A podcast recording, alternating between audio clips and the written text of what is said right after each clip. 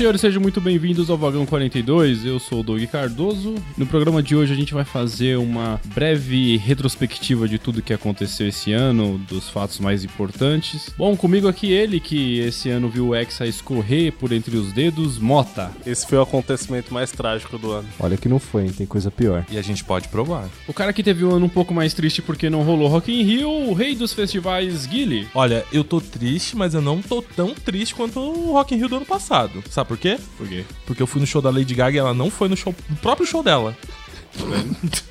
então eu tô um pouco mais triste. Mas teve Lola. Mas teve Lola. E eu não fui também. Valeu. tá bom. Mais um motivo pra ser triste. Pra ele o ano foi perfeito. Teve Copa, teve eleições e ele viu o circo pegar fogo nos dois casos. Evan Lima. Vocês mal esperam por 2019. Só vem. Só vem. colocar fogo no parquinho. É, vamos só lembrar aí que a nossa intenção com essa retrospectiva é apontar os fatos que nós achamos ter mais relevância. Então, pode ser que alguma coisa acabe ficando de fora e se isso acontecer, vocês sintam-se livres aí pra comentar e agregar em algo que a gente pode ter esquecido. Isso mesmo, a gente se preocupou em fazer toda uma pesquisa dos assuntos que a gente vai falar aqui pra gente não tá passando nenhum fake news, nenhum tipo de é, informação sem procedentes, tá? E dependendo do assunto, nós vamos fazer alguns comentários e falar nossa opinião a respeito. Já outros a gente só vai realmente apontar o que aconteceu e passar a notícia pra vocês. Exatamente. Bom, galera, 2018 foi um ano cheio. Teve de tudo. Teve coisa que a gente sabe nem por onde começar. Eu acho que eu posso dizer que esse ano foi realmente dedo no cu e gritaria. Foi, foi isso mesmo. E o dedo era grande. Foi um ano muito polarizado, na verdade. Nós tivemos eleições aí, muita coisa rolando fora do Brasil também. Dá pra dizer que foi bem conturbado. Mas a gente também não pode esquecer que teve a Copa do Mundo, que o Brasil se uniu, mas depois se separou nas eleições. Real.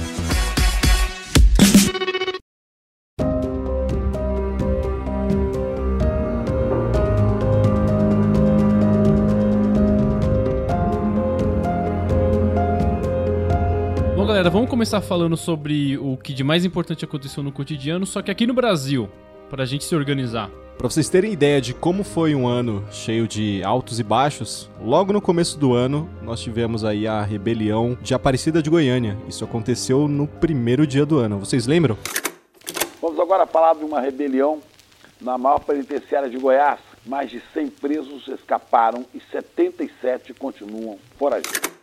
Gente, uma rebelião no maior presídio do estado terminou com nove mortos e 14 feridos. Mais de 100 presos escaparam. A rebelião começou quando os presos da ala C invadiram as alas A, B e D, que eram onde tinham os presos rivais. O mais incrível de tudo isso é que 106 presos fugiram, outros 127 também fugiram, mas esses 127 voltaram voluntariamente, porque eles ficaram assustados com a confusão naquele momento. Tem noção de quão bizarro é isso? Cara, pros presos quererem fugir, mas só pra se afastar do que tava acontecendo e depois voltar por conta própria, cara. O bicho um tava negócio- pegando real. A Foi um galera, negócio a foda. galera viu quão ruim tava aqui fora e voltou pra dentro da cadeia. Pode ser que seja isso também, não duvido. Pode ser. Inclusive, ser. dias depois aconteceram outras rebeliões, né? É, as rebeliões só cessaram, na verdade, quando a tropa de choque junto com o BOP tomaram o controle de novo e aí tudo se restabeleceu. Nas rebeliões dos dias seguintes não houveram mortes, mas nessa primeira, logo no dia 1 de janeiro, morreram aí nove pessoas nas primeiras horas do ano. É, cara, bem triste começar o ano dessa forma, porque enquanto a maioria tava comemorando a virada do ano, né, tinha gente se matando. As pessoas já estavam morrendo. Pois é, outro problema que causou morte de inocentes logo no começo do ano ficou conhecido como a chacina das cajazeiras. E a gente começa essa edição de sábado trazendo todas as informações sobre a madrugada de terror no bairro Cajazeiras, em Fortaleza. Pelo menos 14 pessoas foram assassinadas, Fabiano. É uma das maiores chacinas, se não a maior da história do Ceará. O tempo vai passando e o cenário vai se mostrando ainda mais assustador. Aqui na rua Madre Teresa de Calcutá, nós temos três rabecões. São três veículos dedicados a carregar, a levar corpos até o IML. Nós temos três. Nunca essa comunidade viu uma cena como essa. E 14 pessoas foram retiradas sem vida de uma festa no bairro Cajazeiras, em Fortaleza, no Ceará. Um grupo criminoso com armamento pesado invadiu a festa realizada num espaço conhecido como Forró do Gago e atirou indiscriminadamente contra as pessoas por cerca de 40 minutos na madrugada deste sábado, dia 27.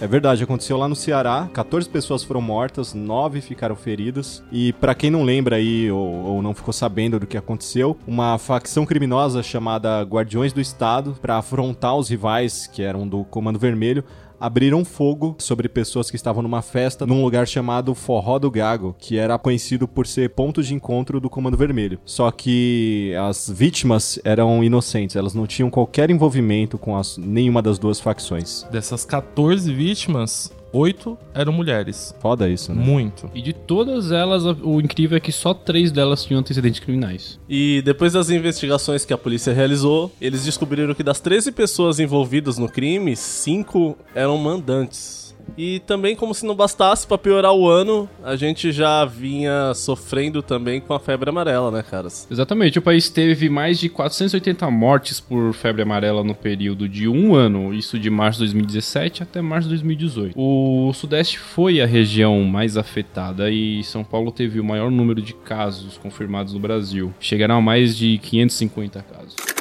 Começa hoje mais uma campanha de vacinação contra a febre amarela. A intensificação do combate acontece depois que o macaco que morreu foi diagnosticado com a doença.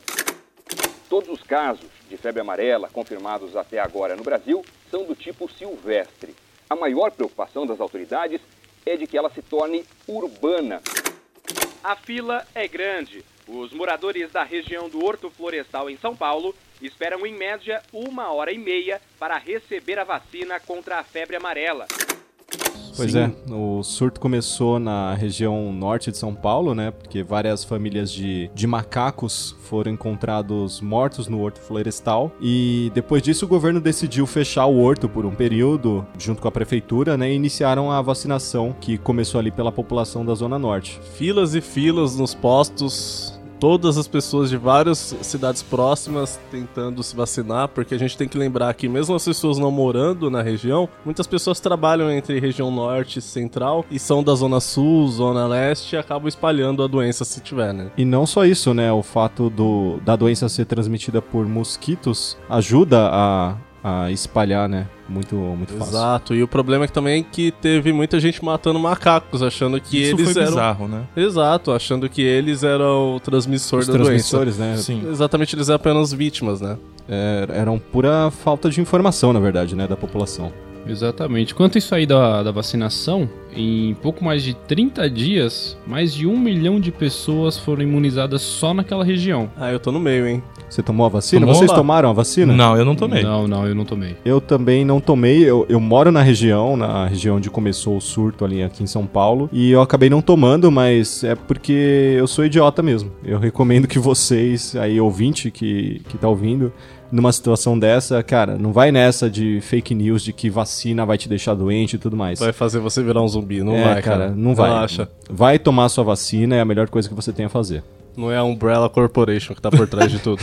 Relaxa. Enquanto tava rolando toda essa questão da febre amarela, lá no Rio de Janeiro também tava acontecendo uma coisa muito séria com a segurança pública. Tanto que chegou ao ponto de rolar uma intervenção federal. Exatamente. No dia 16 de fevereiro, o presidente Michel Temer decretou a intervenção militar no estado do Rio devido às péssimas condições de segurança do estado. Então, as tropas estavam livres para circular no Rio de Janeiro. Pra vocês terem uma ideia, essa foi a primeira intervenção federal no Brasil desde a Constituição de 88. Caraca. Aí eu te pergunto, por que que precisou chegar nesse ponto? Uhum. né? Fica, fica essa dúvida no ar aí. Será que o fato de ter acontecido numa época próxima ao carnaval e a cidade em si tá cheia de, de estrangeiros, cheios de gringos, tem alguma coisa a ver com isso?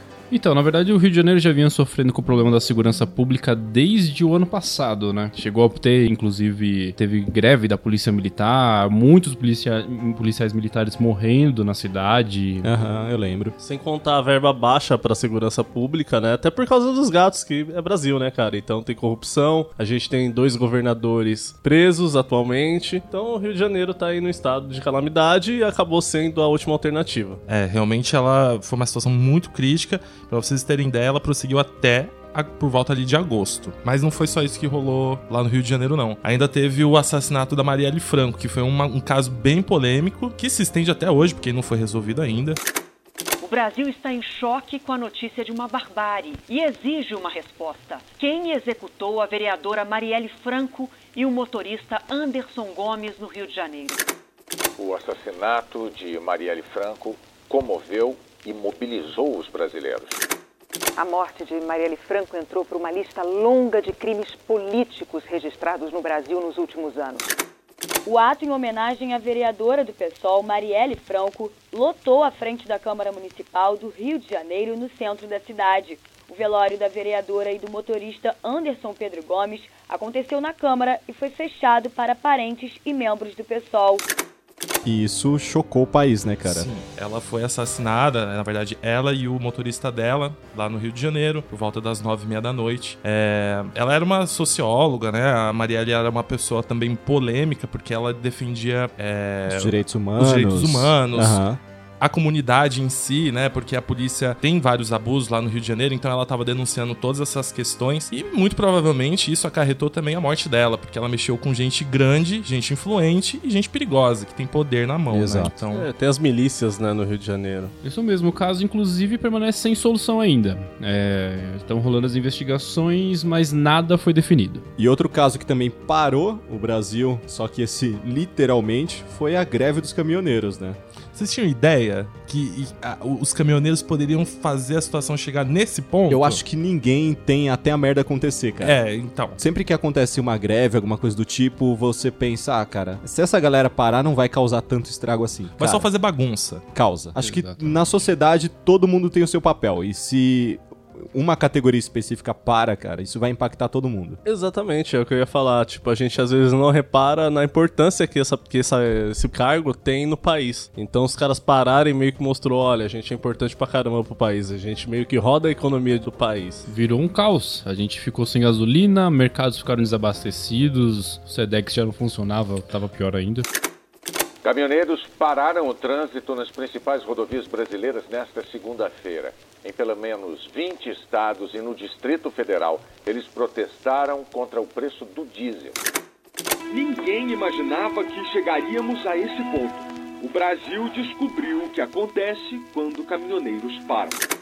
E foi um pânico geral, né? Uma situação que começa a alarmar a sociedade. E isso é muito perigoso porque realmente pode causar uma situação em massa. Por exemplo, tipo, o desespero. Não sei se vocês lembram. A quantidade de fila que teve pra abastecer o carro. Porque as pessoas estavam com medo de não ter nenhum tipo de combustível. Chegou a ficar sem, inclusive. Sem Alguns mer- contar que os postos estavam cobrando 5, 6 reais É, o litro Sim, de gasolina. um absurdo. É um sem absurdo. falar que tava a ponto das pessoas saquearem os mercados. Porque É. os mercados, as prateleiras estavam esvaziando. E a cada 10 postos, apenas 8 ou 2 estava com gasolina. O mercado, eu lembro que chegou a ser noticiado que alguns mercados estavam querendo limitar a compra de itens pra não faltar. Era uma situação realmente de calamidade que a gente estava chegando. Pra quem não lembra aí, a, a- a greve em si começou no dia 21 de maio e foi até o dia 1 de julho, que foi quando algumas reivindicações aí da categoria foram, foram aceitas. É, uma delas seria a redução do preço do óleo diesel, que nos últimos 12 meses havia subido aí mais de 50%. E com o agravamento dessa crise, o presidente da Petrobras, eu não sei se vocês lembram, ele pediu demissão no mesmo dia que a, a crise acabou, em 1 de, de julho. E isso fez com que a Petrobras perdesse aí 40 bilhões de Muito reais dinheiro, né? em valor no mercado nesse mesmo dia. Muito dinheiro. Vocês têm noção que que é 40 bilhões, não, cara? Não, eu não tenho noção, não. Agora, mais pro finzinho do ano, em novembro, também aconteceu aqui em São Paulo um viaduto perto da Jaguaré que cedeu cerca de dois metros durante a madrugada. Chegou a, a alarmar muito a situação, porque, enfim. É, cinco carros ficaram envolvidos, né, no- nesse, nesse episódio. Uhum. Não chegaram a ter mortes, porque, enfim, era um horário que aqui em São Paulo tava um pouco mais tranquilo aquela Foi de região. madrugada, né? Foi de madrugada, acho que foi É. mais ou menos três e meia da manhã. É isso mesmo. Só que foi muito sério porque, imaginem, tipo, um viaduto ceder cerca de 2 metros. Acima da Marginal, Pinheiros. Passa pela Marginal Pinheiros, passa por cima do trem da linha 9 Esmeralda, CPTM, aqui em São Paulo. Então, assim, é uma área de circulação muito grande. Ali muita gente passa por dia, Exatamente. tanto por dia, por noite, enfim, passa muita gente por ali. Vem impactando muito a cidade. Quem é aqui de São Paulo sabe. Com o certeza. trânsito tá, tá infernal. E ah, eles têm uma média pra solucionar esse problema, uma média de 5 a 6 meses. Apenas Só seis isso. meses aí pra resolver um problema que em si, se eles demolissem o viaduto e construíssem outro, de repente levaria muito menos tempo. Muito provavelmente. No Japão eles fariam isso em um dia. Demoliriam e fariam outro. Cara, provavelmente. Por enquanto, a situação não tá tão grave porque a gente agora tá em época de fim de ano, época de férias, é, o pessoal viajando um pouco mais. Sim. Mas você imagine quando chegar,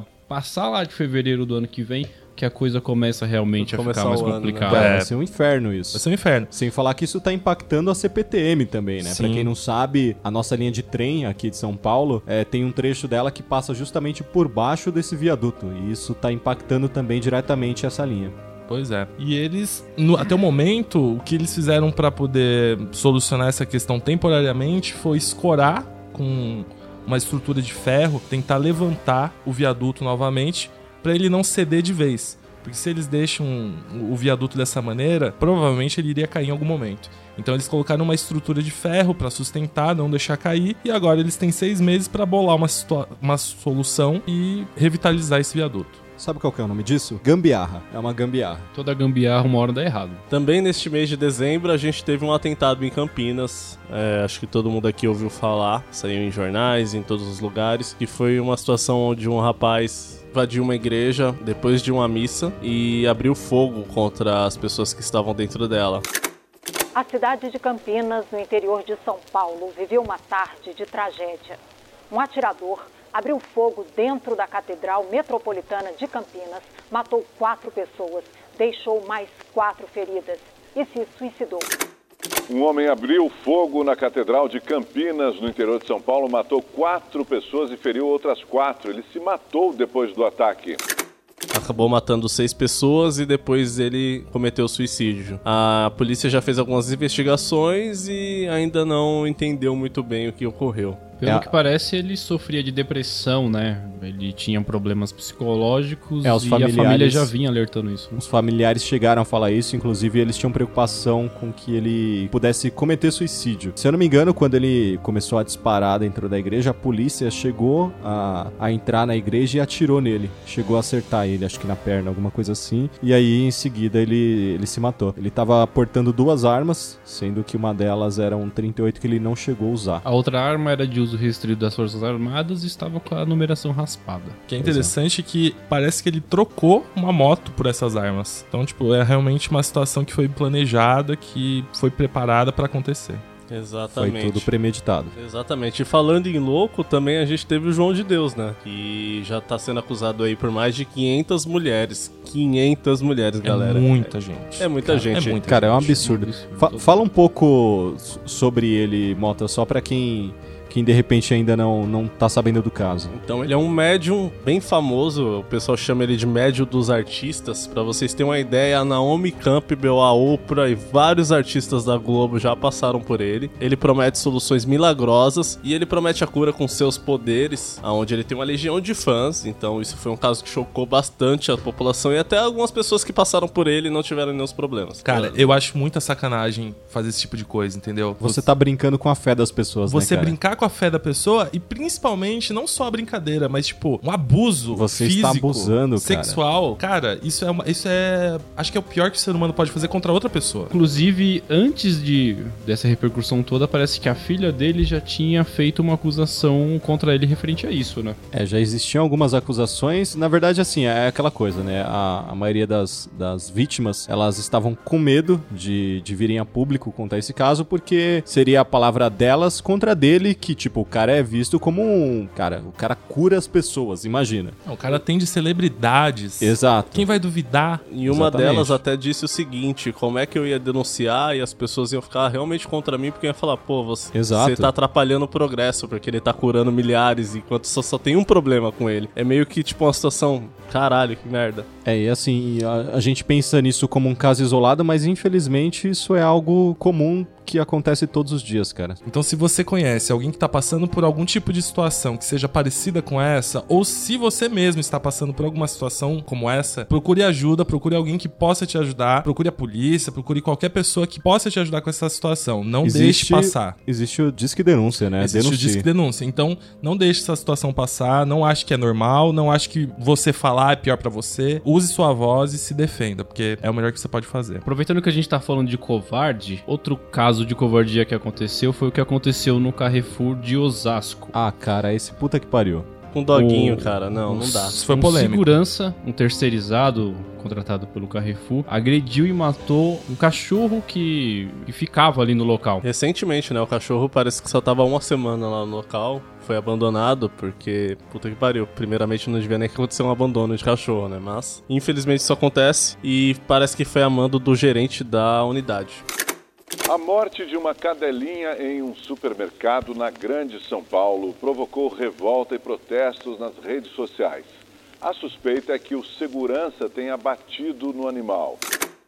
O supermercado sofreu diversas retaliações, protestos em frente ao mercado, dentro do mercado inclusive, e isso gerou, levantou aí uma, uma pauta para endurecer as penas para quem comete crime contra animais. Contra os animais, exatamente. Eu acho justo, acho muito bom, porque é realmente uma situação que é banalizada, porque, enfim, é, a gente tem acesso a, a cachorro, gato, animais domésticos muito fácil. Então, a- a- eu acho que a grande maioria desses animais que, que estão na rua, eles são abandonados e situações como essa acontecem porque é muito impune, né? O, o, o leque é muito aberto pra ter algum tipo de punição ou, enfim, alguma coisa que coloque a pessoa em, em encrenca. É, exatamente. Até É. então, a pena era pagar cestas básicas e prestar serviço comunitário. O que não é nada. Cara, o cara tem que ser julgado, é, independente de ser um animal ou um ser humano, era uma vida. E é um cara- criminoso. O cara tem que pagar por isso dentro da lei. É um crime. Então, É um doguinho, se até mano, então não existiam leis pra isso, agora tá na hora de mudar. Parece que já foi aprovado pela Câmara e agora só basta ser aprovado também no Congresso para a lei entrar em vigor.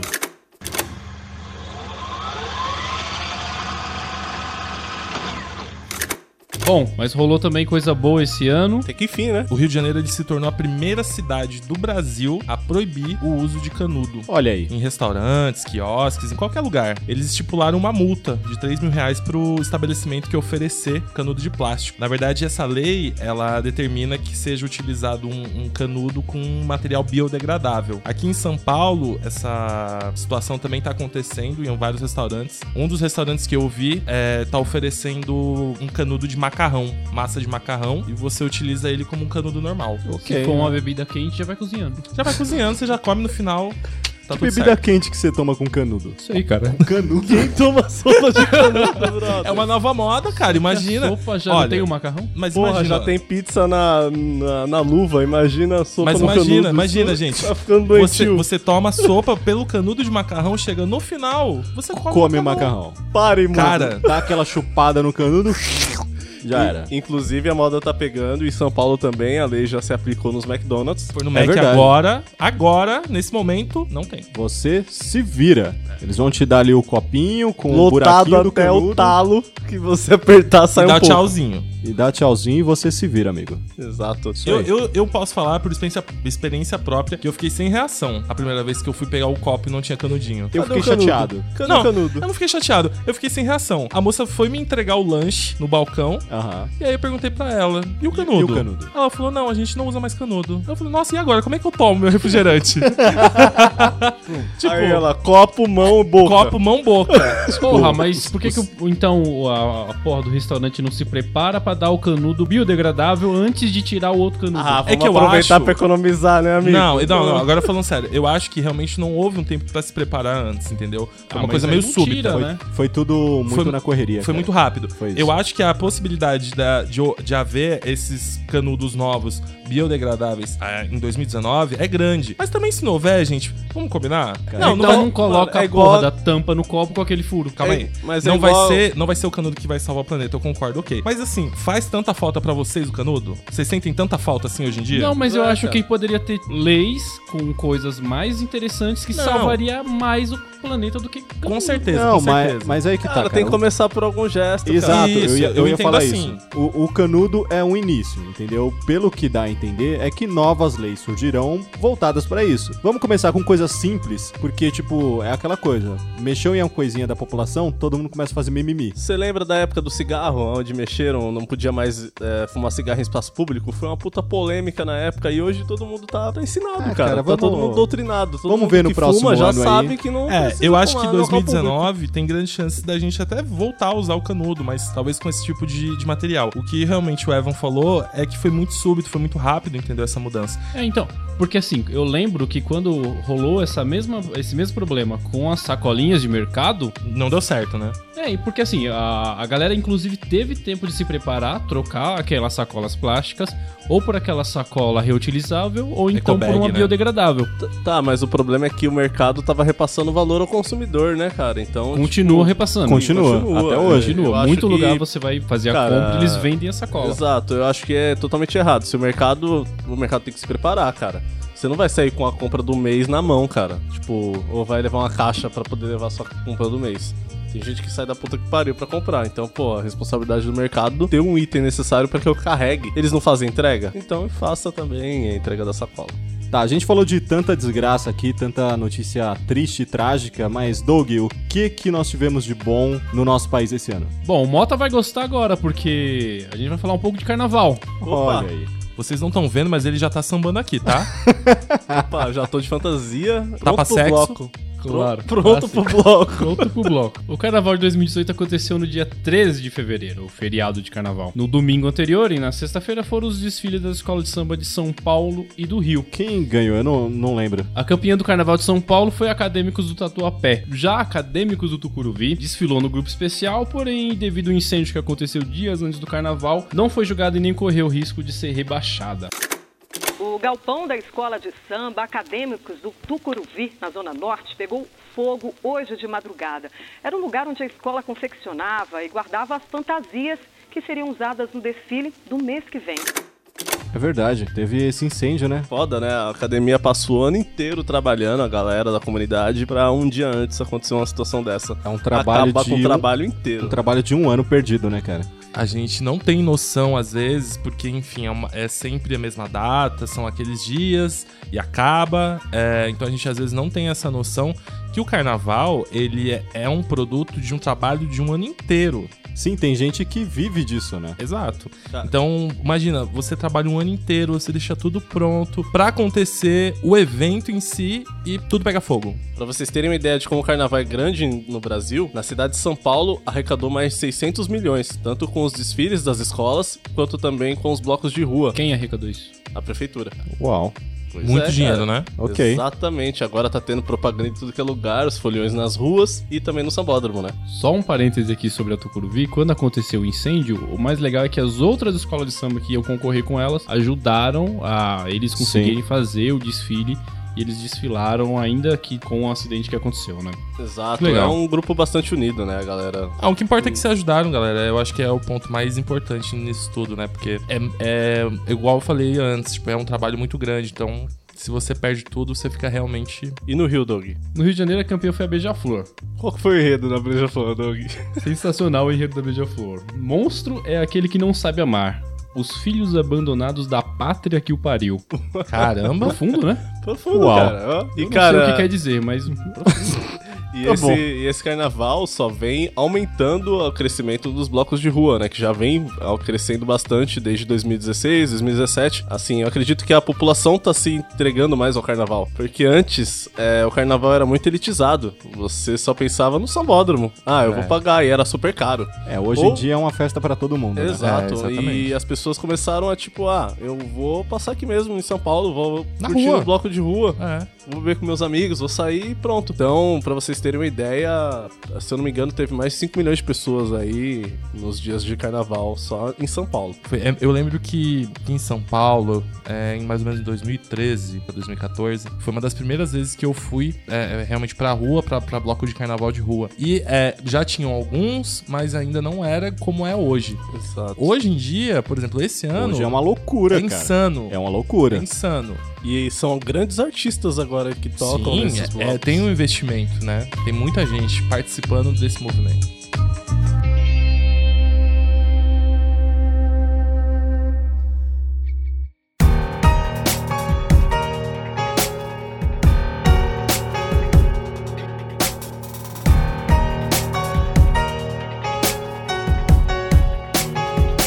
Bom, depois da gente ver um pouco do que rolou no cotidiano aqui no Brasil, é, o resto do mundo também teve muitos altos e baixos, né? Pra começar aí, a gente pode falar dos atentados que aconteceram na Síria, né? As tropas do ditador Bashar al-Assad mataram mais de 300 pessoas. Foram quatro dias seguidos de bombardeiro e 1.500 pessoas ficaram feridas. E, infelizmente, as crianças foram as maiores vítimas desse, desse ataque.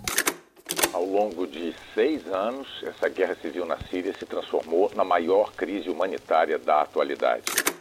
Nós voltamos a falar com novas informações sobre o ataque que foi deflagrado agora à noite por Estados Unidos e seus aliados contra o território da Síria. Neste momento está acontecendo em Washington uma entrevista coletiva no Departamento de Defesa.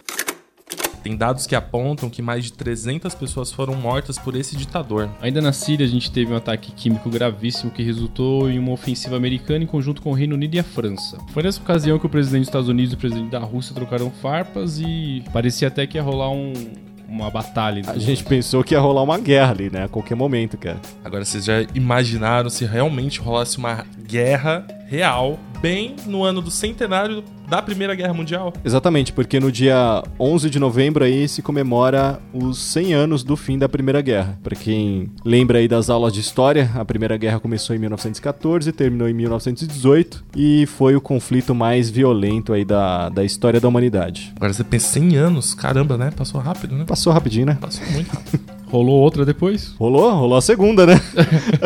a, gente, espera que não aconteça a terceira. Foi quase. E vocês sabiam que o tratado foi assinado dentro de vagão na França? Será que o vagão era o 42? Hum, Número do será? vagão? Olha aí. Hum. Vagão 42 trazendo paz à humanidade. Olha Hum. só. Olha aí, que legal. Desde 1918. A gente deixa esse questionamento aí sobre o vagão. Mas tem outro mistério que ainda não foi solucionado pelo FBI esse ano, que foi o envio de pacotes bomba para várias personalidades americanas. Isso foi foda. Foi o FBI prendeu no dia 26 de outubro o americano César Sayok, suspeito de enviar 13 pacotes bomba ligado para pessoas do Partido Democrata e que eram contrárias ao Donald Trump. Aí fica aquela, aquela dúvida, né? Porque um partido já começa a acusar o outro, fala, não, aí ó. São defensores do, do Trump, não são, é armação, não é. Aquela politicagem que a gente já tá até acostumado. Uma dúvida, eu não sei, a- as bombas chegaram a explodir alguma? Não, não, até onde eu sei, não. Não, eu acho que não. Eu acho que elas conseguiram ser rastreadas antes de chegar até Estados o Unidos, né, cara? destino. Ah, ainda bem, né? Entre a- as vítimas aí que receberam ou iriam receber os pacotes bombas estavam Bill e Hillary Clinton, Barack Obama, Robert De Niro e Joe Biden. Agora vocês imaginam, se acontece alguma coisa com a minha musa, rainha, Michelle Obama, É, eles receberam dois pacotes. então um pra ele e um pra ela. Exatamente. Please, Michelle, come to Brazil Come and to hug Brazil, por favor. Giddy. Por favor. Please. Enquanto os americanos estavam preocupados com a ameaça de bomba, no Canadá a galera tava querendo literalmente fumar uma bomba. É isso mesmo. O Canadá se tornou a primeira grande economia a legalizar maconha para fins recreativos. O que, que você acha disso, Guilherme? Eu acho que eu só queria estar lá, nesse momento.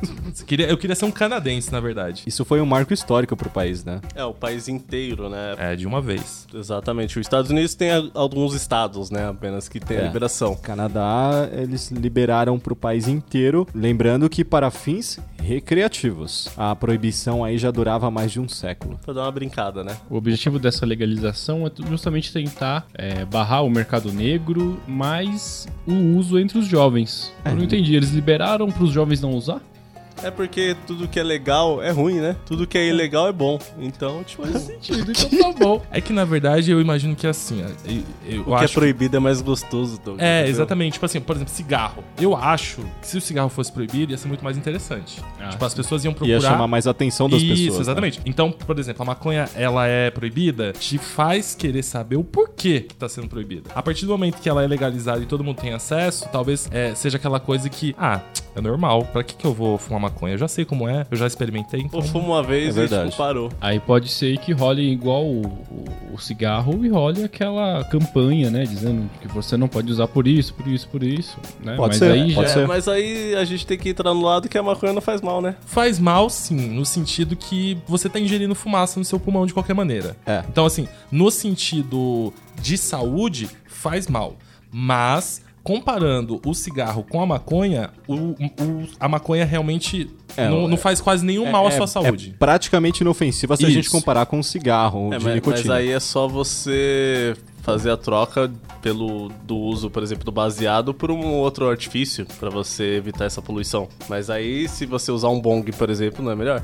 Não, porque você vai ingerir fumaça do mesmo jeito. Por exemplo, ó, quer saber como você não vai ingerir fumaça e utilizar maconha? Colocando maconha na comida. Brownie conha, brisadeiro. Porque você não tá queimando ela. Exatamente. Aí você tá ingerindo. Aí realmente não faz mal nenhum pra sua saúde. Mas qualquer tipo de fumaça que você inale, aí ele faz mal pra, pro seu pulmão, entendeu? E já que a gente tá falando aí de um marco histórico no Canadá, vamos falar de outro que aconteceu na Arábia Saudita. Não sei se vocês lembram aí, onde as mulheres finalmente tiveram permissão pra dirigir.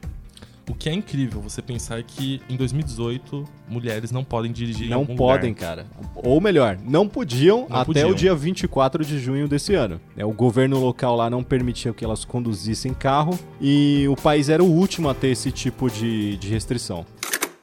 Nas ruas da Arábia Saudita, as mulheres comemoram a nova lei que dá a elas o direito de dirigir. A proibição era vista como um dos principais símbolos de opressão e segregação de gênero no país.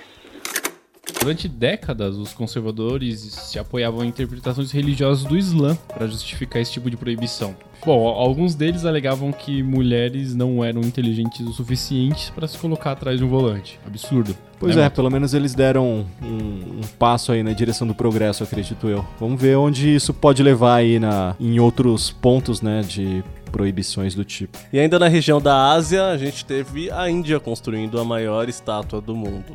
Cara, vocês viram que negócio louco que é aquilo?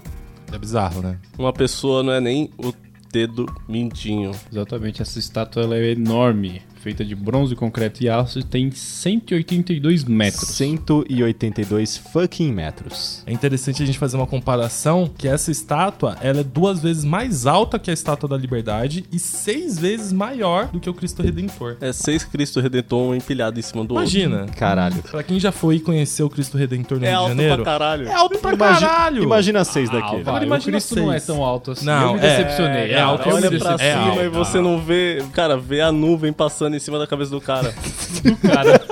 Abaixo, né? Um cara lá parado de braço aberto. É, e pra quem não sabe, a estátua ali, ele, ela representa o primeiro-ministro, né, a figura da independência ali do país. E o custo total dessa, dessa estatuazinha Quanto custou, Doug? foi de mais de 29 milhões de rúpias. Quanto seria isso em Trumps? Seria mais ou menos 400 milhões de dólares.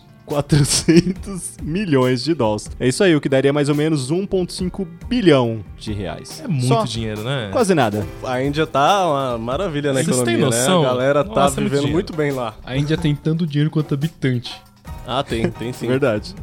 Continuando nosso tour na Ásia, a gente também passa pelo resgate dos javalis selvagens. Pra quem não sabe, é um time infantil da Tailândia que acabou pra se esconder de uma tempestade se abrigando numa caverna. Só que conforme eles iam entrando, a água também ia entrando junto, então eles foram se avastando. destino do time de futebol juvenil que está preso numa caverna inundada na Tailândia. Países como a China, a Austrália, os Estados Unidos, o Reino Unido enviaram especialistas para ajudar no resgate. Os 12 garotos e o técnico do time de futebol deles, eles ficaram presos numa caverna na Tailândia. Quando viram, já estavam a 3 quilômetros de distância. Então, é meio difícil a gente imaginar como que esses meninos se aprofundaram tanto na caverna, né? Pra vocês terem ideia, foi aí um quilômetro de profundidade que eles desceram e a- as regiões, algumas regiões da caverna por onde eles passaram acabaram alagando com a chuva. Parece que foi bem forte, né? A nível de comparação, é como se eles tivessem descido do terraço do Burj Khalifa até o térreo. De escada, né? Lá naquela caverna. Sim, eles ficaram presos na caverna por 17 dias. Nossa, é muito Imagina que desespero, cara. Você sem ter o que comer, preso numa caverna, enchendo d'água, você não consegue voltar porque tem partes que estão alagadas, e as partes que você tinha que nadar tinha, sei lá, um, um quilômetro. Fora o frio, né? Que é gigantesco, porque Sim, a caverna não a tem hipotermia. luz. Não, Exatamente. e, e fora o ar, né, gente? É O diferente, oxigênio. a gente tá aqui fora respirando, é normal, tranquilo. Só que quando você tá preso dentro de uma caverna, o ar vai acabando. Entendeu? Então é difícil até de respirar. Houve, infelizmente, uma morte. Um dos mergulhadores aí acabou se afogando no processo do resgate. Mas depois de 17 dias, todas as crianças foram tiradas de lá com vida, incluindo o técnico do, do time de futebol que tava com eles também, foi, foi retirado. E parece que ele que ficou cuidando das crianças ali, né, no meio do, da, dessa situação toda. Pra gente encerrar o cotidiano mundo, aconteceu um evento muito interessante esse ano que foi um eclipse raro. Mas Ok. aí, raro por quê? Eu tô me perguntando por quê. Por quê? Você tá se perguntando por quê? Por quê? Por quê, Guilherme? Por Queremos quê? saber. Por quê? Vou explicar por quê. Ocorreu um eclipse esse ano que, é, por exemplo, na Índia foi visível por 6 horas. Detalhe, foi um eclipse lunar, né? Eclipse lunar, isso, Perfeito. exatamente, perdão. Eclipse lunar. Ok. Na Índia foi visível por 6 horas. Aqui no Brasil foi visível por 1 hora e 42. O que é muito tempo O que para é um, muito tempo. um eclipse, né? É. É, foi comparado a um mini eclipse que aconteceu em 2015, que foi de 4 minutos e 52. Caralho. segundos. Agora imagina, 1 hora e 42 aqui no Brasil, visível. É muita coisa. É muita coisa. E aí imagina 6 horas lá na Índia. Cadê a lua? O Onde dragão tá? engoliu a lua e demorou 6 horas pra cuspir de volta. É muito tempo, né, galera? Imagina se olhar e cadê? Ué, Mas ué, o que, que tá acontecendo? E aí, será que você que tá ouvindo observou esse eclipse? Você pôde observar? Eu Deixa nos comentários aí pra Viu que gente. não Fala tinha pra lua? Eu também não vi. Eu também não vi. Eu não vi. Sei Eu lá, vi. tava dormindo, não sei. A lua me traiu. Esse pau tá A lua me traiu. A lua me traiu. Ela sumiu.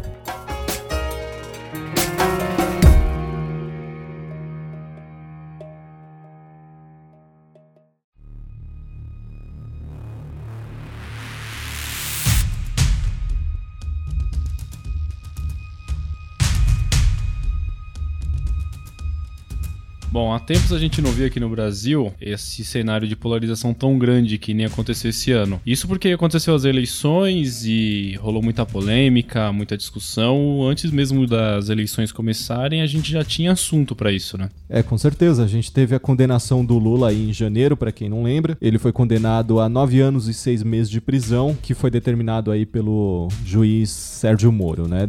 Acho que a gente não precisa explicar a história lá do ano passado, porque todo mundo lembra da história do envolvimento do Lula com o caso do triplex e tudo mais, né? Enfim, ele acabou sendo condenado em janeiro desse ano. Bom, ele acabou recorrendo e o recurso foi parar no TRF4, onde os três desembargadores decidiram por manter a condenação dele. Não só isso, como também aumentaram a pena dele para 12 anos e um mês de prisão.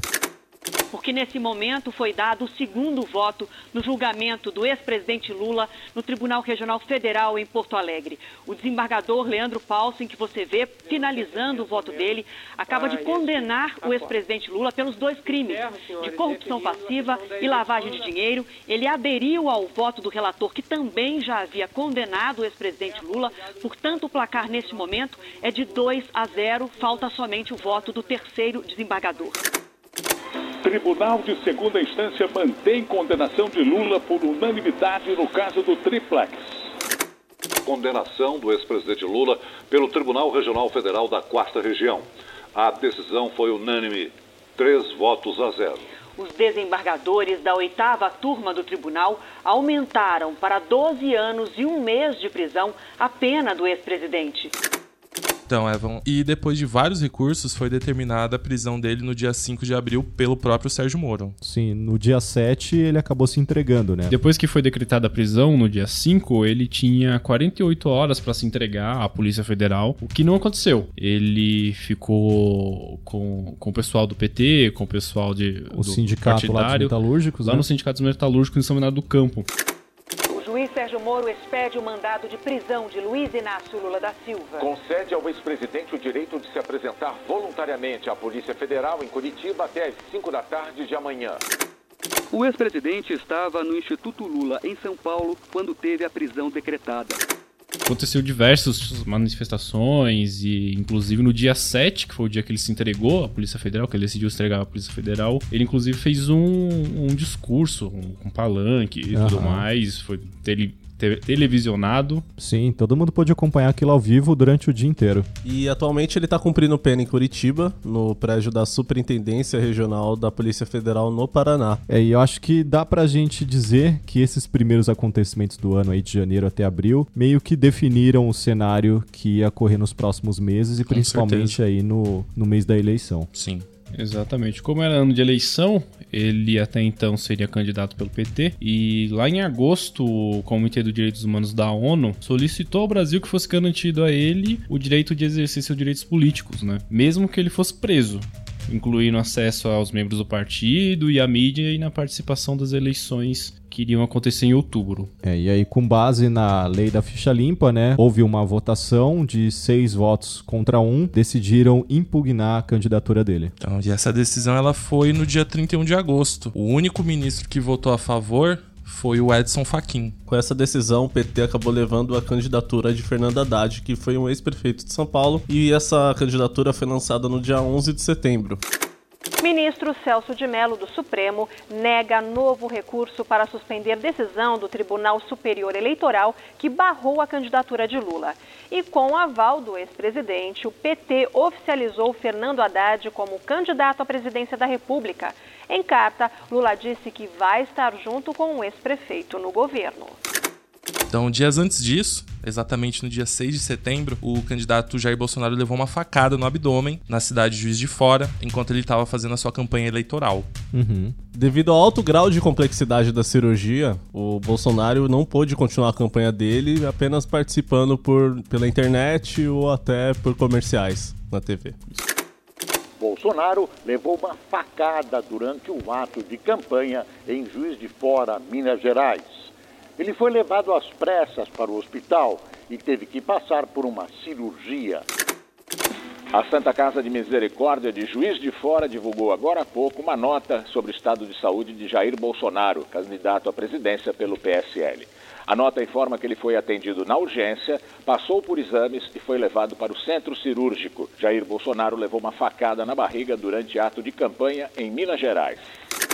Isso mesmo, ele chegou a participar só de um debate na TV. Que foi antes da cirurgia da, do atentado. Que foi antes do atentado. Depois ele não participou de nenhum, mesmo depois dos dois meses lá da, É, de o recuperação Segundo, o, o segundo turno foi o, o- a primeira vez na história do Brasil que houve uma eleição que o segundo turno não houve nenhum tipo de debate. Não teve nenhum debate televisionado. Bom, e aí ainda em setembro a gente teve basicamente às vésperas da eleição o movimento Ele Não. O É que foi o movimento ele não? Bom, o movimento começou na internet, na verdade, com diversas manifestações, né? O, o que depois começou a ser chamado de ativismo na web, onde diversas mulheres, a princípio eram mulheres que estavam liderando esse manifesto, e acabou ocorrendo em diversas regiões do Brasil, onde o principal objetivo era protestar contra a candidatura do deputado federal Jair Bolsonaro. E esse movimento ele começou com as mulheres, depois outras minorias foram agregadas, LGBTQs, é, toda a comunidade negra também aderiu a- ao movimento. Sim, diversas minorias, né? Isso, Começaram a exato. se juntar a isso, começaram a se identificar com aquela causa. E esse movimento começou a chamar atenção, começou a crescer e começou realmente a aparecer em, em veículos da mídia, saiu da internet. Principalmente quando famosos começaram a se manifestar a favor do ele não, né? Sim. Os apoiadores do Bolsonaro acabaram reagindo aos vídeos dos famosos que publicaram, então mandando respostas ou até tentando boicotar. Então, com o movimento Ele Não, nós tivemos vários é, vídeos, vários posts contra a candidatura do Jair Bolsonaro, mas também houveram outros é, movimentos a favor, posts, vídeos, e um exemplo disso foi o que aconteceu no vídeo da cantora Daniela Mercury, que fez um vídeo contra eu estou aqui para convidar todas as mulheres brasileiras para irem para a rua no dia 29 de setembro, no movimento Ele Não. Ele não porque ele é machista, ele não porque é homofóbico, ele não porque é racista, ele não porque é um atraso para a nossa democracia. É, a candidatura, convidando todas as pessoas a participarem de um protesto. Sim, sim. E esse Foi um mesmo... dos primeiros, inclusive, né? Isso, exatamente.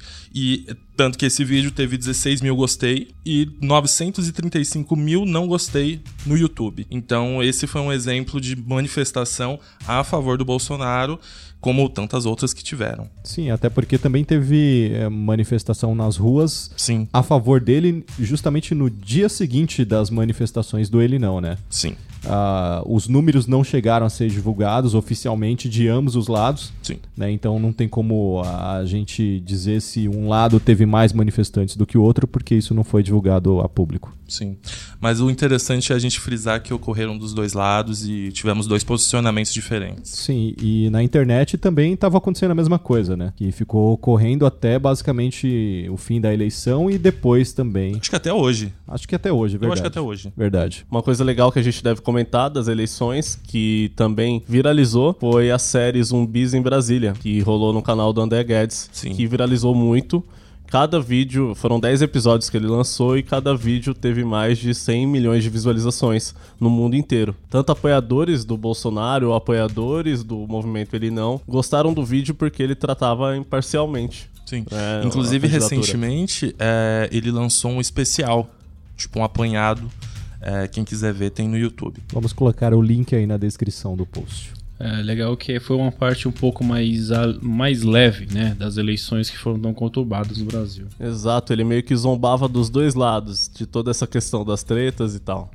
E já que a gente está falando disso, também teve a, aquele suposto mangá, quadrinho, e teve inclusive uma tentativa de transformar em anime que era o meu político de estimação. É mesmo? Não- não sabia, não. Sério.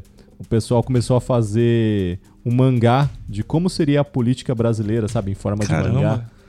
É, a página conseguiu muitos seguidores na época, muitos likes, e chegaram a fazer uma abertura de anime baseado nesse mangá Que que legal. estavam fazendo. E em outubro de 2018 rolou, enfim, as eleições gerais. Até que onde- enfim, ninguém mais aguentava. Eu isso. não aguentava exatamente. mais. E aí, Jair Bolsonaro, com 46% dos votos, conseguindo quase alcançar o mínimo de 50% para ganhar no primeiro turno, foi ao segundo turno junto com Fernando Haddad do PT. E aí ia ter mais treta ainda, né, galera? É, a, a treta em si tava só começando, né? Exato. Só Sim. por questão de curiosidade aí, o Fernando Haddad conseguiu 29,28% dos votos. O Ciro Gomes foi o terceiro mais votado com 12,47%, seguido pelo Geraldo Alckmin, com apenas 4,76%. Já no segundo turno, o Bolsonaro foi eleito com 55,13% dos votos válidos e o Fernando Haddad teve 44,87%. Para vocês verem como foi dividida essa eleição. Foi muito disputado, cara. Às 7h21 da noite deste domingo, chega a informação de que Jair Bolsonaro está eleito presidente da República. Essa é a informação oficial do TSE que nós temos na tela com os números. A partir do dia 1 de janeiro, a missão de governar o país pelos próximos quatro anos.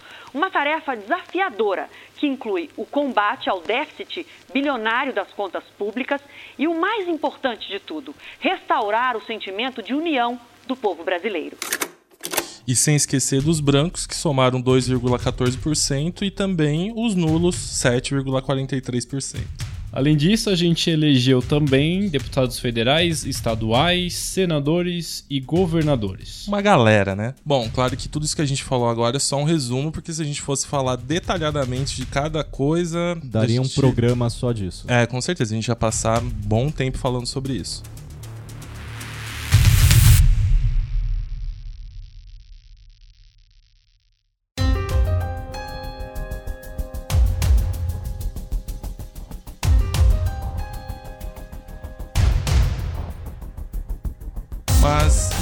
Mundo? O que, que rolou de importante, hein, galera? Bom, esse ano a gente teve dois presidentes renunciando, tanto na África do Sul quanto no Peru. É, na África do Sul, o presidente Jacob Zuma, ele renunciou no dia 14 de fevereiro, ao vivo na TV estatal do país, onde ele foi deposto pelo próprio partido. Caramba. Mais de 500 acusações de corrupção, incluindo estupro e também Caralho. corrupção de jogos. Nossa, esse cara tava na merda, hein? Meu Não Deus é? do céu. E a gente pensando que a política, só a política no Brasil tá ruim. Nada. Não, no mundo, cara. Já a renúncia do ex-presidente do Peru aconteceu um dia antes da votação de um pedido de impeachment sobre suas relações com a empresa brasileira Odebrecht. Olha só que curioso, hein? né? O mais engraçado dele é que ele já tinha escapado do primeiro impeachment, pedido do impeachment. né? Isso tudo em apenas um ano e sete meses de cargo. Ia dar certo sim, né? Um ano e sete Tudo meses já rolou errado. tudo isso, dois pedidos de impeachment em um ano e sete meses. Já tá pensou? Bom. Exato. E na contramão de, desses dois casos, a gente também teve na Rússia e também na Venezuela reeleições de políticos grandes mundialmente. Tanto Vladimir Putin quanto Nicolás Maduro. Em março, o Putin foi reeleito e terá mandato até 2024. E ele tá no poder desde 99. Olha só. É- Esse já é o já- quarto mandato, cara. E ele teve votação recorde, 56 milhões de votos. Será que esses votos são reais mesmo, gente? Vocês acham que é Acho que- mesmo? É porque tem Rússia, né, gente galera? pra caramba na Rússia, né? Eu acho bizarro, tá ligado? É A a mãe Rússia é muito russa. acho Ótimo motivo. Já na Venezuela, o Nicolás Maduro foi reeleito para mais seis anos de mandato, mas ele enfrenta uma grande crise e também uma desconfiança internacional, né? A previsão se confirmou. O atual presidente da Venezuela, Nicolás Maduro, foi reeleito para mais seis anos no poder. O Conselho Eleitoral do país disse que Maduro teve quase 6 milhões de votos, isso representa 68% dos votos válidos. O vice-presidente da, da Venezuela, Nicolás Maduro, tomou posse hoje como presidente interino. Ele não terá que renunciar para concorrer às eleições. O Brasil e outros 13 países do chamado Grupo de Lima disseram não reconhecer o resultado das eleições na Venezuela. Além deles, os Estados Unidos resolveram impor novas sanções econômicas contra o país comandado por Nicolás Maduro. É, desde 2013, quando o Maduro assumiu o governo depois da morte do Hugo Chávez, a Venezuela vem basicamente queda abaixo, cara. Pois é, lá tá, tá um cenário terrível. Tá tendo apagões, falta de comida, remédio, transporte, água, hiperinflação. Pra vocês terem uma ideia, pra você comprar um quilo de leite em pó lá, você precisa ter um salário mínimo. Que absurdo. É, e sem falar que a- essa reeleição dele, os partidos que seriam opositores a ele, os principais candidatos estavam presos por suspeita de conspiração contra o governo e coisa do tipo, né? Então, vários líderes do mundo não reconhecem ele como um presidente eleito do povo. Exato, tanto que as TVs hoje apenas existe uma, a estatal. Então ele. Que é meio- pra não ter informação nenhuma de É nada. uma entendeu? ditadura, Você não cara. tem acesso nenhum a nada. Basicamente é uma ditadura não declarada. Você imagine você ter um canal de TV. Que chato, hein? Imagina só o Faustão passando. o dia inteiro. Ah, eu ia ficar feliz, né? Pelo menos é o Faustão, né, mano? Claro Bom, ainda sobre política, porém do outro lado do mundo, vamos falar agora da reaproximação das Coreias. Quem diria que estaríamos vivos para presenciar esse momento? As Coreias do Sul e do Norte assumiram os papéis de protagonistas na reaproximação das duas nações. Isso com o encontro dos dois líderes e o anúncio de medidas que podem pôr fim à guerra que até hoje não foi oficialmente encerrada. Isso foi inédito, né? Cara, Isso foi uma coisa que ninguém esperava, eu acho. Não, ninguém. Foi, rolou, rolou um aperto de mão e passagem pro outro lado de Foi, boas. foi um encontro histórico, cara. Os dois líderes das duas Coreias se comprometeram a pôr um fim no conflito e às armas nucleares na península, além de reunificar os povos. Pra quem não sabe, lá tá rolando uma guerra desde 1950. Que essa guerra nunca terminou. Bom, e agora os líderes do país eles prometem encerrar o conflito de vez e promover uma reaproximação entre eles. É, a gente sabe que não vai ser tão fácil assim, né? A, É, não é a tão simples. da coisa. É, só tem um muro dividindo o país. É, tem o, tem o que eles chamam de terra de ninguém, né? Um, um- um lugar que separam as é uma duas... linha, é como se fosse um espaço de terra em linha. É, mas o que onde- tem ali de mina, cara, É, de exato, mina terrestre... São minas terrestres e sem contar os snipers, um de cada lado, pra É, a- evitar entradas de invasores. Agora acredita-se que isso não vai ser mais necessário, né? Esperamos. o, o que eu imagino, porque assim, a gente não consegue chegar perto de imaginar como é uma situação dessa. Não. Mas é que além da, da barreira, vamos dizer assim, física, né? De um muro, de mina e etc. Existe também a barreira, até chega a ser cultural, né? Porque, enfim, Sim. imagina você cre- nasce e cresce sabendo que você Que mora. daquele, que daquele outro lado são seus inimigos. Isso, Você exatamente. já cresce com essa visão. Isso, exatamente. Você já cresce sabendo que você mora perto do inimigo, literalmente. Então, até rolar toda essa reprogramação mental deve demorar muito, entendeu? Muito tempo. É engraçado como os dois são opostos, né? Enquanto a Coreia Totalmente. do Norte é totalmente fechada, a Coreia do Sul mostra pro mundo toda a sua alegria com K-pop, Opa Eu adoro. Gangnam Style, enfim. Pois é. Outra reaproximação importante esse ano foi a da Coreia do Norte com os Estados Unidos dessa Olha vez. aí, Kim Jong-un tá impressionando esse ano, cara. Inusitado, É, quem diria, né? Deve ter o- tomado umas aulas com o Rodman, que é o único brother dele, tá ligado disso? Então foi, o, foi nesse ano que o Donald Trump e o Kim Jong-un fizeram uma reunião histórica em Singapura. Cara, aquela foto deles apertando a mão do outro, aquilo é histórico. Você nunca iria imaginar aquilo acontecendo. Chega a dar medo, né? Porque Chega a dar medo. Imagina se Imagina esses se- dois se unem contra o mundo. Que não seria tão difícil. É uma possibilidade, fica aí. Pois é, tão fechado o país dessa forma, a Coreia do Norte, que tá quebrando, né? Eles não conseguem produzir tudo que eles precisam pra sobreviver e. E ser independente do resto do planeta. Ah, é, não tem como, não existe isso. Você não consegue sobreviver sozinho, cara. Você Não. precisa de aliados. Sim, com certeza. Ou de inimigos. Isso aí tem de monte. Isso é fácil de conseguir.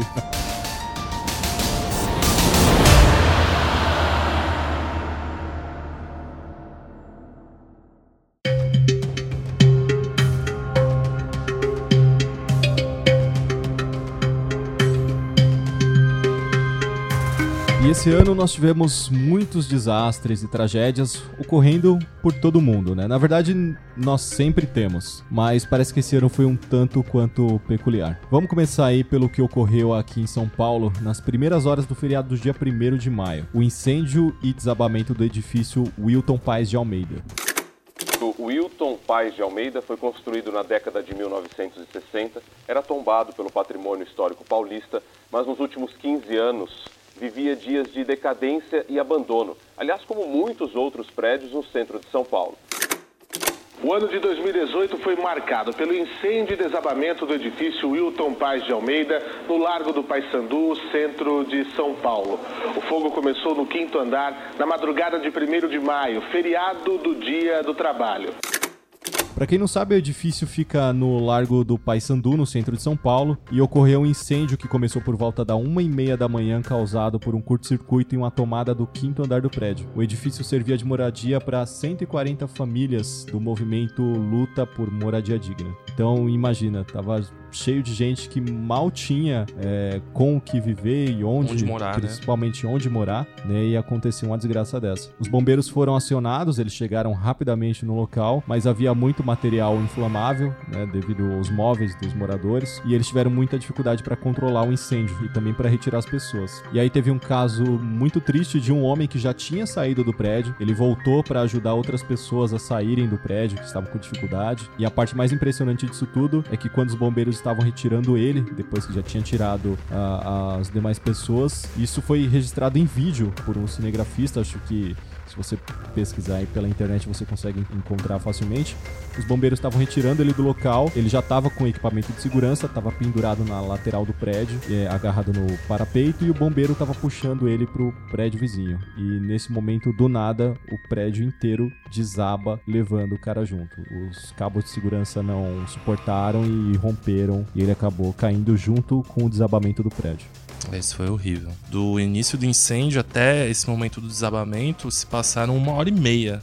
Foi muito rápido. É, então, então quer dizer assim, pra você evacuar um prédio com segurança, tudo, cara, é muito difícil. Exatamente, principalmente um prédio que está desativado, que não tem ah lá as saídas de emergência corretas, Sim, dessa sim. forma, é, fica muito complicado.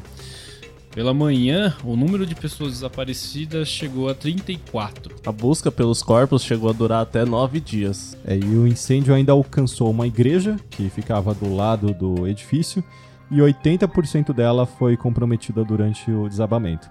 Outros dois prédios também foram atingidos pelo fogo. Então, pra gente ter ideia que o fogo não foi pouco, não. Não, Não, foi cara. brinquedo, não. Foi um negócio Foi que estava descontrolado. E a cena do prédio desabando, que foi filmado pela, pelo cinegrafista, é, é um negócio impressionante. Bom, ainda em maio nós tivemos é, em Cuba a queda de um Boeing 737, era um avião comercial, caiu apenas 8 minutos após a decolagem, cerca de 2 quilômetros do aeroporto. Vamos ya con el accidente del avión en Cuba, un Boeing 737 de Cubana de Aviación que había rentado a una aerolínea mexicana. Se estrelló poco después de despegar del aeropuerto de La Habana. O governo cubano elevou neste sábado para 110 o número de mortos no acidente aéreo em Havana e confirmou que três passageiras sobreviveram, segundo o Ministério dos Transportes. O avião caiu numa fazenda que era propriedade do governo e não feriu ninguém no solo.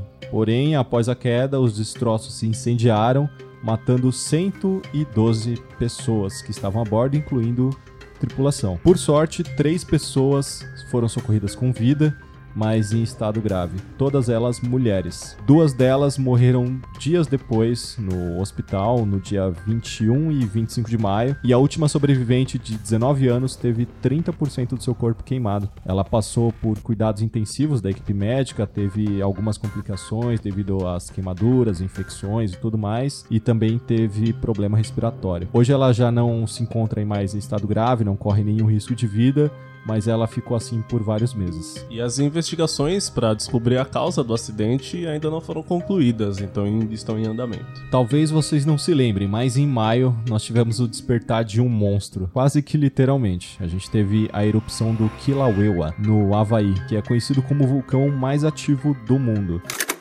No vulcão Kilauea. Vulcão Kilauea. O vulcão Kilauea, no Havaí, O vulcão Kilauea, que entrou em erupção na última quinta-feira, voltou a preocupar bastante os moradores da maior ilha do Havaí.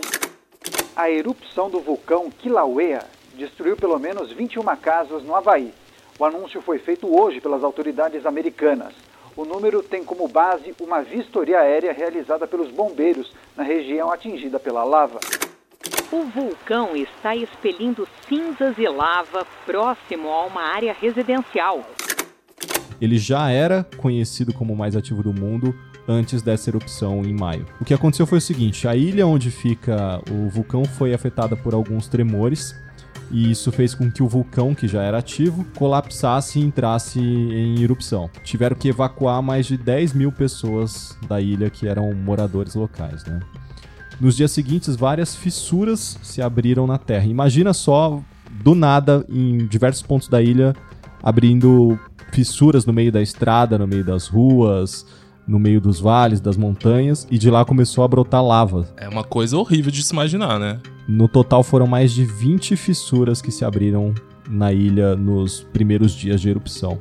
Parece que essa erupção aí durou até meses, né? Sim, foi até o final de setembro, para vocês terem ideia. Imagina só, desde maio, lava correndo pela ilha inteira até setembro. E olha só, uma, uma coisa interessante que aconteceu para vocês imaginarem o tanto de lava que foi. Foi tanta lava que chegou a criar pequenas novas ilhas. Em julho, um barco foi atingido por uma bomba de lava, acabou deixando 23 pessoas feridas. É, o barco fazia o que eles chamavam de Tour da Lava. Era um barco turístico, estavam levando as pessoas para ver a, a lava da ilha tocando o mar. né? E aí uma bomba de lava acabou atingindo o barco, causando um buraco no teto e ferindo essas 23 pessoas. Falando em vulcão, a gente teve também o vulcão de fogo na Guatemala. Mas espera aí, a gente tem um vulcão que é de outra coisa? Eu não imagino. Vulcão de gelo. Aqueles da pizza de cheddar. Ou aqueles, ou aqueles de chocolate. Imagina? Tá, só pra explicar, o nome do vulcão é vulcão de fogo. Ah, não, agora deu pra entender, beleza. A erupção ela foi muito forte. Ela aconteceu no dia 3 de junho, causou 114 mortes e destruiu 186 casas.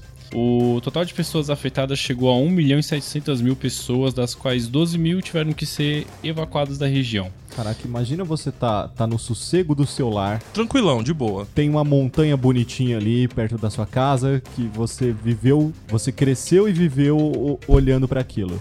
E aí do nada aquilo explode e começa a destruir tudo no seu caminho. Eu, eu imagino que as pessoas que morem numa região de vulcão, elas já, já meio que tem em mente, Que né? esperam sabe isso, que né? uma hora ou outra isso vai acontecer, né? Ou talvez não, cara. Tem alguns vulcões que não são tão ativos assim, que estão, de repente, há alguns séculos é, sem qualquer tipo de atividade e, tipo, nem os avós da pessoa chegaram a ver algum tipo de atividade desse vulcão, entendeu? Deve ser, em alguns determinados casos, deve ser algo meio inesperado. Realmente, mas eu, se vivesse numa região de vulcão, saberia. Algum, Ah, eu em já me algum prepararia. momento, isso aqui vai dar merda. Eu já ia acordar todo dia preparado.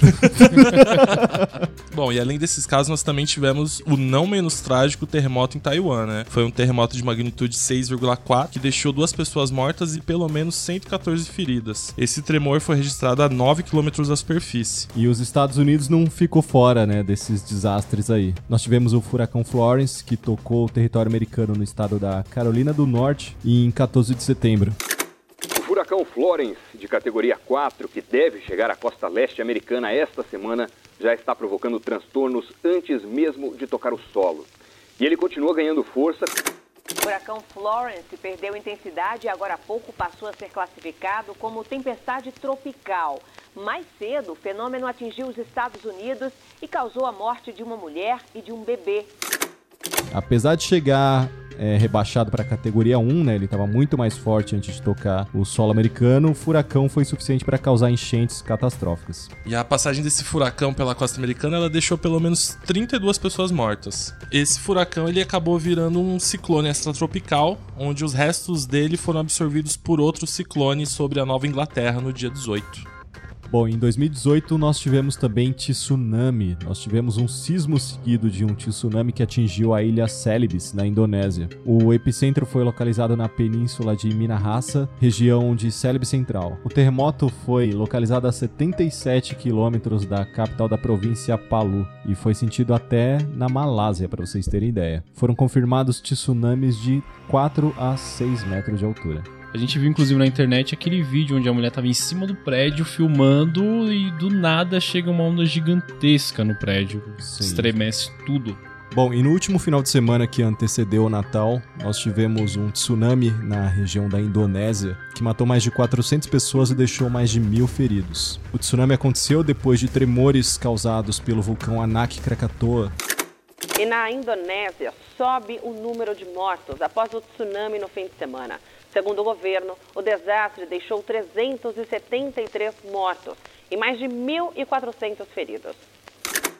Para 429 o número de mortos no tsunami que atingiu a Indonésia. Equipes vasculham a região atingida em busca de sobreviventes.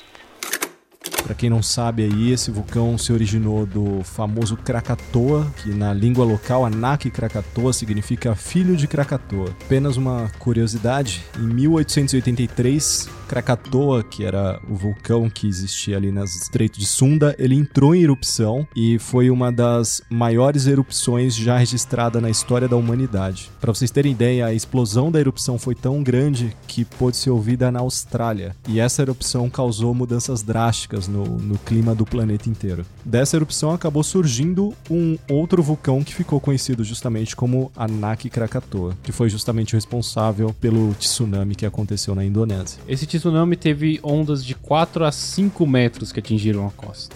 Esse vulcão, inclusive, faz parte de quase 130 vulcões ativos só na Indonésia. Depois disso, a Indonésia acabou elevando o nível de alerta para o vulcão Krakatoa, com receios de novos tsunamis. Isso aí, o tsunami destruiu cerca de 800 casas, 73 hotéis, vilas, edifícios localizados no litoral. De acordo com o porta-voz da Agência Nacional de Gerenciamento de Desastres, 16 mil pessoas foram deslocadas. A estimativa é que tem mais de 22 mil pessoas desalojadas devido a esse tsunami. E só lembrando aí que na mesma época ali, próximo do Natal em 2004, nós tivemos também um tsunami lá na Indonésia, né? Então o local já passa por desastres do tipo aí com uma determinada frequência, infelizmente. E no dia 28, mais um terremoto atingiu a Indonésia com escala de 6,1 graus de magnitude. E acho que de todas as coisas que aconteceram esse ano, pelo menos dessas tragédias, acho que a que mais impactou, ao menos nós brasileiros, tenha sido o incêndio no Museu Nacional. O incêndio que acontece neste momento aqui no Rio de Janeiro é justamente no Museu da Quinta da Boa Vista, né, no Museu Nacional. A imagem é muito forte, a gente vê aí um dos principais museus do Rio de Janeiro, com mais de 200 anos de existência, que está pegando fogo neste momento. Uma segunda-feira muito triste para o Rio de Janeiro e para todo o Brasil. Nesse momento, técnicos do Corpo de Bombeiros e também da Defesa Civil estão lá dentro do Museu Nacional. Durante essa inspeção, os técnicos avaliam se há algum material que já possa ser resgatado e algumas peças, inclusive, já foram trazidas aqui para o lado de fora do museu. O incêndio que destruiu o Museu Nacional foi assunto em jornais ao redor do mundo.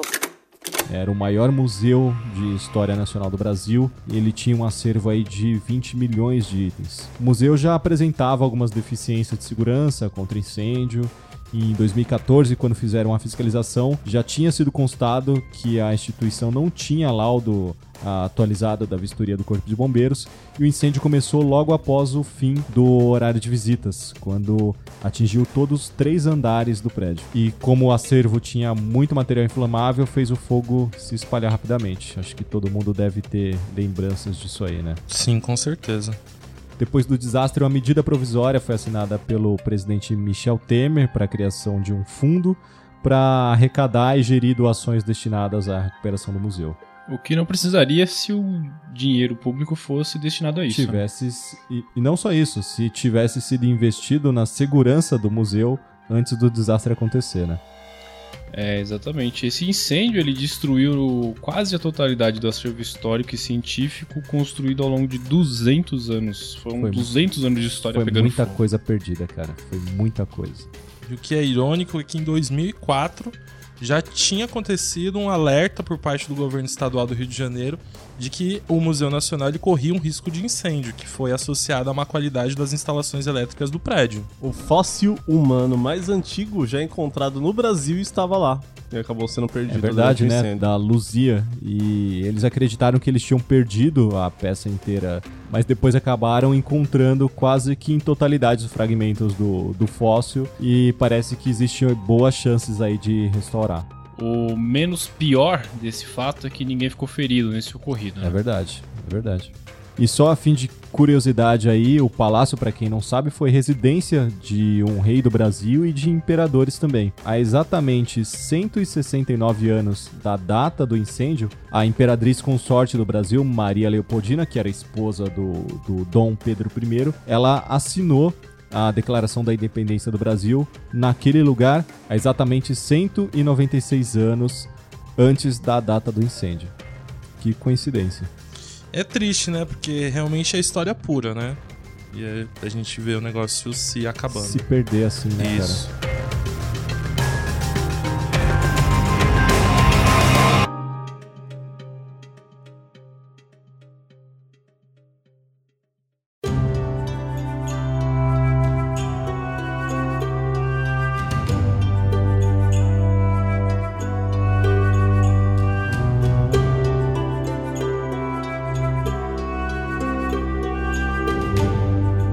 A gente vai falar agora um pouco sobre as principais personalidades que morreram esse ano. Obviamente que a gente não vai conseguir falar o nome de todo mundo aqui que morreu, todas as celebridades, pessoas importantes e tudo mais que morreram esse ano, mas a gente vai citar alguns nomes e e de repente a gente pode colocar uma lista com os demais nomes que a gente não vai citar aqui no post desse, desse episódio. Bom, vamos começar pelo Stan Lee, que faleceu esse ano aos 95 anos. Faz pouco tempo, né? Inclusive, foi no mês passado. Foi em novembro, né, agora. Pra quem não conheceu Stan Lee, meio difícil até, né? Ele era quadrinista, criador de heróis da Marvel. Exato, participou de todos os filmes da Marvel. É, e basicamente os principais heróis da Marvel aí que vocês tanto já viram no cinema, nos quadrinhos e tudo mais, são criações dele. Alguns exemplos aqui, a gente tem o Homem-Aranha, o Thor, o Hulk, o... Pantera Negra, os X-Men, Demolidor, Doutor Estranho, enfim. Nós tivemos também a morte do Stephen Hawking,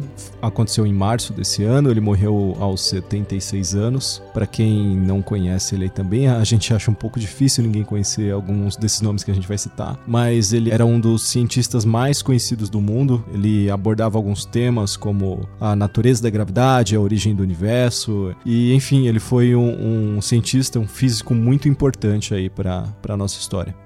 Exatamente. Quem quiser conhecer um pouco mais sobre Stephen Hawking, tem o filme, A Teoria de Tudo. Exato. É muito bom. Muito bom. Esse ano também a gente perdeu o DJ Avicii, muito novo, aos 28 anos de idade. É, ele acabou cometendo suicídio e muita gente já deve conhecer devido a vários sucessos, como Levels, Wake Me Up, Hey Brother, entre outras parcerias que ele já fez. Ainda sobre música, a gente também teve a Aretha Franklin, que faleceu esse ano aos 76 anos. Ela ficou conhecida como a Rainha do Soul, né? Saiu dos corais da igreja, enfim, né? Fez muito sucesso no século 20. Ela, inclusive, foi a primeira mulher a entrar no Hall da Fama do rock and roll. Falando em rock, nós tivemos também a perda da Dolores O'Riordan, que era a cantora, a vocalista da banda The Cranberries. Perdemos também na música Mr. Catra, é, que começou a sua trajetória na música com banda de rock até, mas depois ficou conhecido só no funk, com vários sucessos como O Papai Chegou e nos anos 2000 vários Furacão 2000. Ele morreu com 49 anos, né? Exatamente, de câncer. Também bem jovem a gente perdeu o X-Temptation, o rapper americano que foi assassinado esse ano. Morreu aos 20 anos de idade. Nós tivemos também a perda do John McCain, que morreu aos 81 anos. Ele era senador e candidato aí da à presidência dos Estados Unidos. Exato. Também na política tivemos a perda de Winnie Mandela, militante sul-africana e também ex-mulher de Nelson Mandela. Angela Maria também morreu esse ano aos 89 anos. Ela era uma cantora aqui brasileira, acho que todo mundo conhecia também. No cinema, nós tivemos a perda de Burt Reynolds, morreu aos 82 anos, era um ator norte-americano. Perdemos também o Miranda, o Carlos Eduardo Miranda, que todo mundo conheceu aí via o Ídolos, aos 56 anos, grande produtor musical brasileiro. Era jurado, né, dos programas de... Exatamente. Antes do Ídolos, ele era produtor musical, né?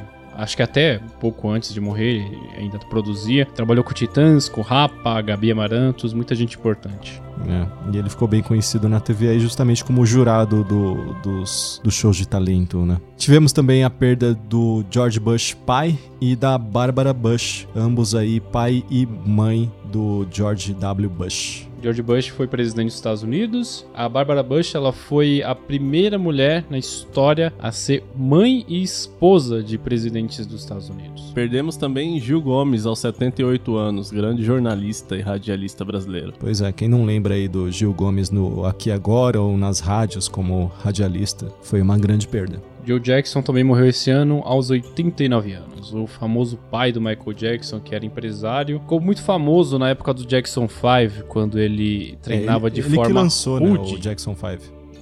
os filhos, né? É, Ele se envolveu em várias polêmicas ao longo da vida, né? Tivemos também o Simon Shelton Barnes, pra quem não conhece aí, era o ator que fazia o Tinky Wink em Teletubbies. Ele também morreu esse ano aos 52 anos. Perdemos também Stephen Hillenberg. Aos 57 anos, ele foi o criador do desenho Bob Esponja, tão querido por todo mundo aqui no Brasil. Bom, esse ano morreu também MC Naldinho, aos 41 anos. Ele era cantor de funk, carioca, e ele ficou conhecido pelo hit Tapinha. Era o famoso Tapinha Não Dói, né? Exatamente. Esses foram apenas alguns dos nomes. Como a gente falou, vai- é meio difícil a gente conseguir colocar todo mundo nessa lista. Mas de qualquer forma, aí no post desse podcast você pode conferir a lista de todas as celebridades que infelizmente nos deixaram esse ano. E que todos descansem em paz.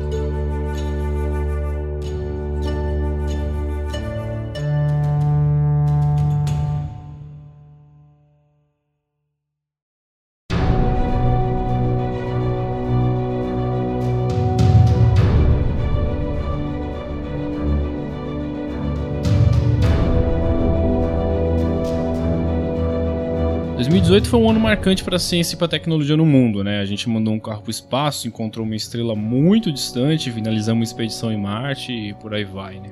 É, eu acho que dá pra gente começar justamente aí pelo nosso já eleito mão da porra. Que delícia. Quem não entendeu aí vai ouvir o nosso episódio 1, que a gente falou dele, do Elon Musk, que ele mandou, cara, vamos lá, isso, isso foi uma das coisas mais incríveis que a gente presenciou. O cara mandou um Tesla Roadster pro espaço. Chegou o dia em que vimos um carro no espaço. A SpaceX usou um super foguete para lançar um Tesla Roadster nessa terça-feira com destino a Marte. Vocês têm noção do que, que é isso, cara? É, isso foi muito foda, realmente foi muito legal. Ele estava fazendo aquilo como o lançamento oficial do Falcon Heavy, né? Para quem não sabe, é aquele foguete que a SpaceX criou, onde ele consegue levar qualquer coisa para o espaço e pousar na vertical sem que precise ser rebocado do oceano, qualquer coisa do tipo. E isso foi realmente algo muito incrível, cara. Então, o veículo levou seis meses para chegar à órbita de Marte e deverá ficar por lá por centenas de milhões de anos. O que é interessante é que no carro foram instaladas câmeras e é, se espera que o carro seja descoberto por uma raça alienígena, né? Você já pensou? Vamos ver. Se a raça alienígena for realmente evoluir e achar esse carro, eles vão falar: porra, quem que soltou esse lixo aqui no espaço aqui?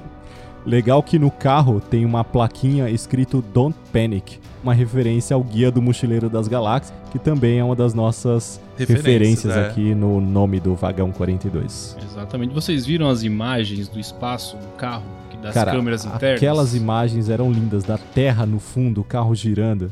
Cara, que coisa foda foi aquilo. Parecia realmente uma coisa de filme de ficção, né? Pois é, tem gente que acha que aquilo é fake, né? A galera Ah, da mas- a galera da Terra plana acha que aquilo Isso é que eu ia falar, essa semana assisti um vídeo dos terraplanistas que eles acreditam piamente que a Terra é plana. Então, se não acreditam no fato posto, que lá, lá de antigamente que a galera já foi pra Lua, etc., não vai ser agora que eles vão acreditar. Esse ano também a gente encontrou a estrela mais distante já encontrada pelo homem. Ela foi detectada pelo telescópio Hubble em 2016, mas somente agora, em 2018, que ela foi considerada como a estrela mais distante já encontrada pelo homem. Ela é considerada como a supergigante azul e é muito luminosa e duas vezes mais quente que o Sol. Imagina o inferno. Quente, quente, quente. Essa- essas estrelas azuis costumam ser né, mais quentes do que as amarelas e as vermelhas. Tá vendo? É o segundo sol que a Cassia ele tanto fala. Caralho, vai de- vai- ela, ela já sabia. E aí vai demorar pra porra pra chegar, porque é o mais distante. Porra! Quando o segundo sol. Puta, vai demorar pra caralho. A NASA anunciou, inclusive, no dia 7 de junho que encontra. Eu tô imaginando a Cassia cantando e ó, o negócio vindo. Ela olhando no Hubble aqui, ó. Chegou! Olha lá. Quando o segundo. Isso, isso era pra ser um programa sério, hein, galera? Parabéns. A NASA anunciou no dia 7 de junho que encontrou moléculas orgânicas formadas há mais de 3 bilhões de anos em rochas de Marte. Olha aí. A descoberta pode inclusive indicar a existência de vida fora do planeta no passado. É, o material foi localizado pelo robô de exploração Curiosity. Acho que vocês devem lembrar aí que já tá em missão lá em Marte desde 2012. Nem parece que faz tanto tempo assim. E ainda falando sobre Marte, esse ano a gente teve a sonda InSight, que após sete meses de viagem, finalmente ela percorreu os 480 milhões de quilômetros no espaço e ela chegou até o seu destino final. Depois de pousar em Marte numa missão de sucesso, a sonda americana InSight já começa a mandar imagens do planeta vermelho. Pouco após ela pousar em Marte, no dia 26 de novembro, ela já enviou a primeira imagem da superfície do planeta que foi divulgada na NASA. É isso aí. A imagem tá no link do post. Isso chama muita atenção por carregar um chip com dados de 2,4 milhões de pessoas que se inscreveram no site da NASA para ter essas informações levadas até o espaço. Inclusive, entre eles rolou alguns brasileiros mandando seus dados lá pro espaço. Foi algum de vocês aqui? Não. não, porque infelizmente eu não. não. vou ficar dando dados pra governo. Ah, né? claro, porque o Facebook não tem todos os seus dados, É. não, né? Não, tá seguro então. Tá ok. Toda vez que eu clico no teste, né? É. Do que... Toda vez que você clica no, no quiz, no app, Já a Dawn, uma nave espacial da NASA lançada há 11 anos atrás, que estudou os dois maiores objetos do cinturão de asteroide, terminou a sua missão depois de ficar sem combustível. Acho que não tinha posto do, Ipiranga pra ele abastecer. Ou se né? tinha, tava bem caro. né? Bom, o final da missão ela foi no dia 1 de novembro de 2018. Os cientistas sabiam que há cerca de um mês a Dow estava essencialmente sem hidrazina, que é o combustível que mantinha a antena da nave voltada para a Terra. Hidrazina.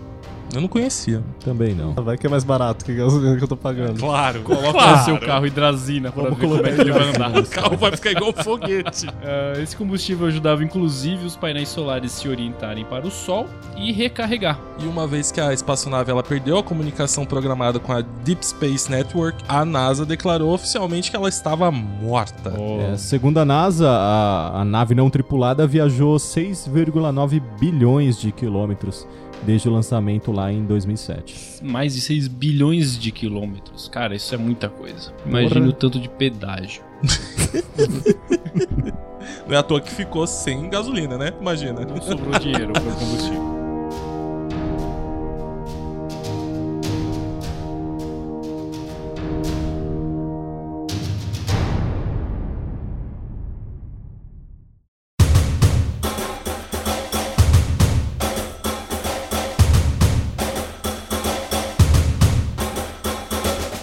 Pense que 2018 o esporte foi apenas Copa do Mundo, não. Rolou muito mais, muito mesmo antes da Copa, já tava rolando competições bem importantes. Como, por exemplo, as Olimpíadas de Inverno, né, Mota? Pois é, as Olimpíadas de Inverno aconteceram de 9 a 25 de fevereiro lá na Coreia do Sul e tiveram 92 participantes, incluindo as duas Coreias que acabaram se juntando. O maior número de medalhas da competição ficou com a Noruega, 39 medalhas no total, sendo 14 ouros, 14 pratas e 11 bronzes. É, a Alemanha ficou em segundo lugar com 31 medalhas no total. Já o Canadá ele ficou em terceiro com 29 medalhas, os Estados Unidos com 23, Países Baixos com 20 e a Suécia com 14. E a anfitriã Coreia do Sul ficou com 17 medalhas no total. Já entre 9 e 18 de março aconteceram também na Coreia do Sul os Jogos Paraolímpicos de Inverno. Os Estados Unidos chegou a ficar em primeiro lugar com 36 medalhas no total, sendo 13 de ouro, 15 de prata e 8 bronzes. Em segundo lugar vieram os atletas paralímpicos neutros, que conseguiram 24 medalhas no total, das quais 8 de ouro, 10 de prata e 6 de bronze. E em terceiro lugar ficou o Canadá, com 28 medalhas, com 8 ouros, 4 medalhas de prata e 16 de bronze. Mais um fato interessante a lembrar é que pela primeira vez uma mulher participou dos Jogos Paralímpicos de Inverno, uma Olha brasileira, na modalidade Ski Cross Country. E claro, esse ano aconteceu a Copa do Mundo da FIFA, o maior evento esportivo do ano. É, a Copa do Mundo da FIFA foi realizada na Rússia esse ano. O Brasil participou, claro, todo mundo aqui sabe. e acabou chegando até as quartas de final, perdendo para a Bélgica. O Brasil não consegue vencer a Bélgica aqui em Kazan e está desclassificado da Copa do Mundo. Essa foi a vigésima edição da Copa do Mundo da FIFA, foi a mais cara da história até então. Teve um custo total de 14 bilhões de dólares. É muito dinheiro, né? Muito, muito sim. Acabou superando a última, a última Copa do Mundo, que era do Brasil, que era mais cara. E provavelmente a próxima vai ser mais cara que ela é no Catar, né? Então eles vão gastar rios de dinheiro. É, isso que eu ia falar. Talvez seja uma coisa que, tipo, todo ano vai ser mais caro que o outro. É, porque a tecnologia vai aumentando, os caras vão gastando Não, mais, é, né? mais investimento, né? Pois é, sempre vai se gastar mais. A Copa do Mundo ela foi realizada de 14 de junho a 15 de julho, tendo a campeã como a França, aonde a França ganhou por 4 a 2. E em terceiro lugar ficou a Bélgica, em quarto lugar a Inglaterra. Bom, pra mim, acho que o principal momento dessa Copa do Mundo foi ver o Ronaldinho Gaúcho tocando tambor lá na. pra mim foi a única coisa importante. Essa foi a melhor parte da Copa pra mim.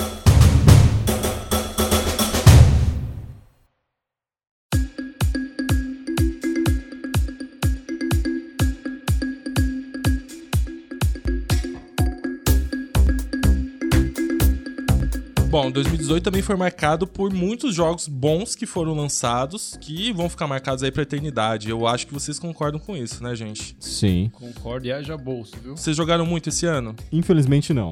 Me faltou Jogou tempo. menos do que você gostaria? Menos do que eu gostaria. Cara, eu joguei os jogos que eu queria jogar. Na verdade, menti. Acabei de mentir pra vocês. Tem jogos que eu ainda não comprei porque, igual o Doug falou, a gente não tem dinheiro pra tudo. Tem que preparar o bolso. Tem que preparar o bolso e tem que preparar bem se você quiser jogar todos os jogos legais que saíram esse ano.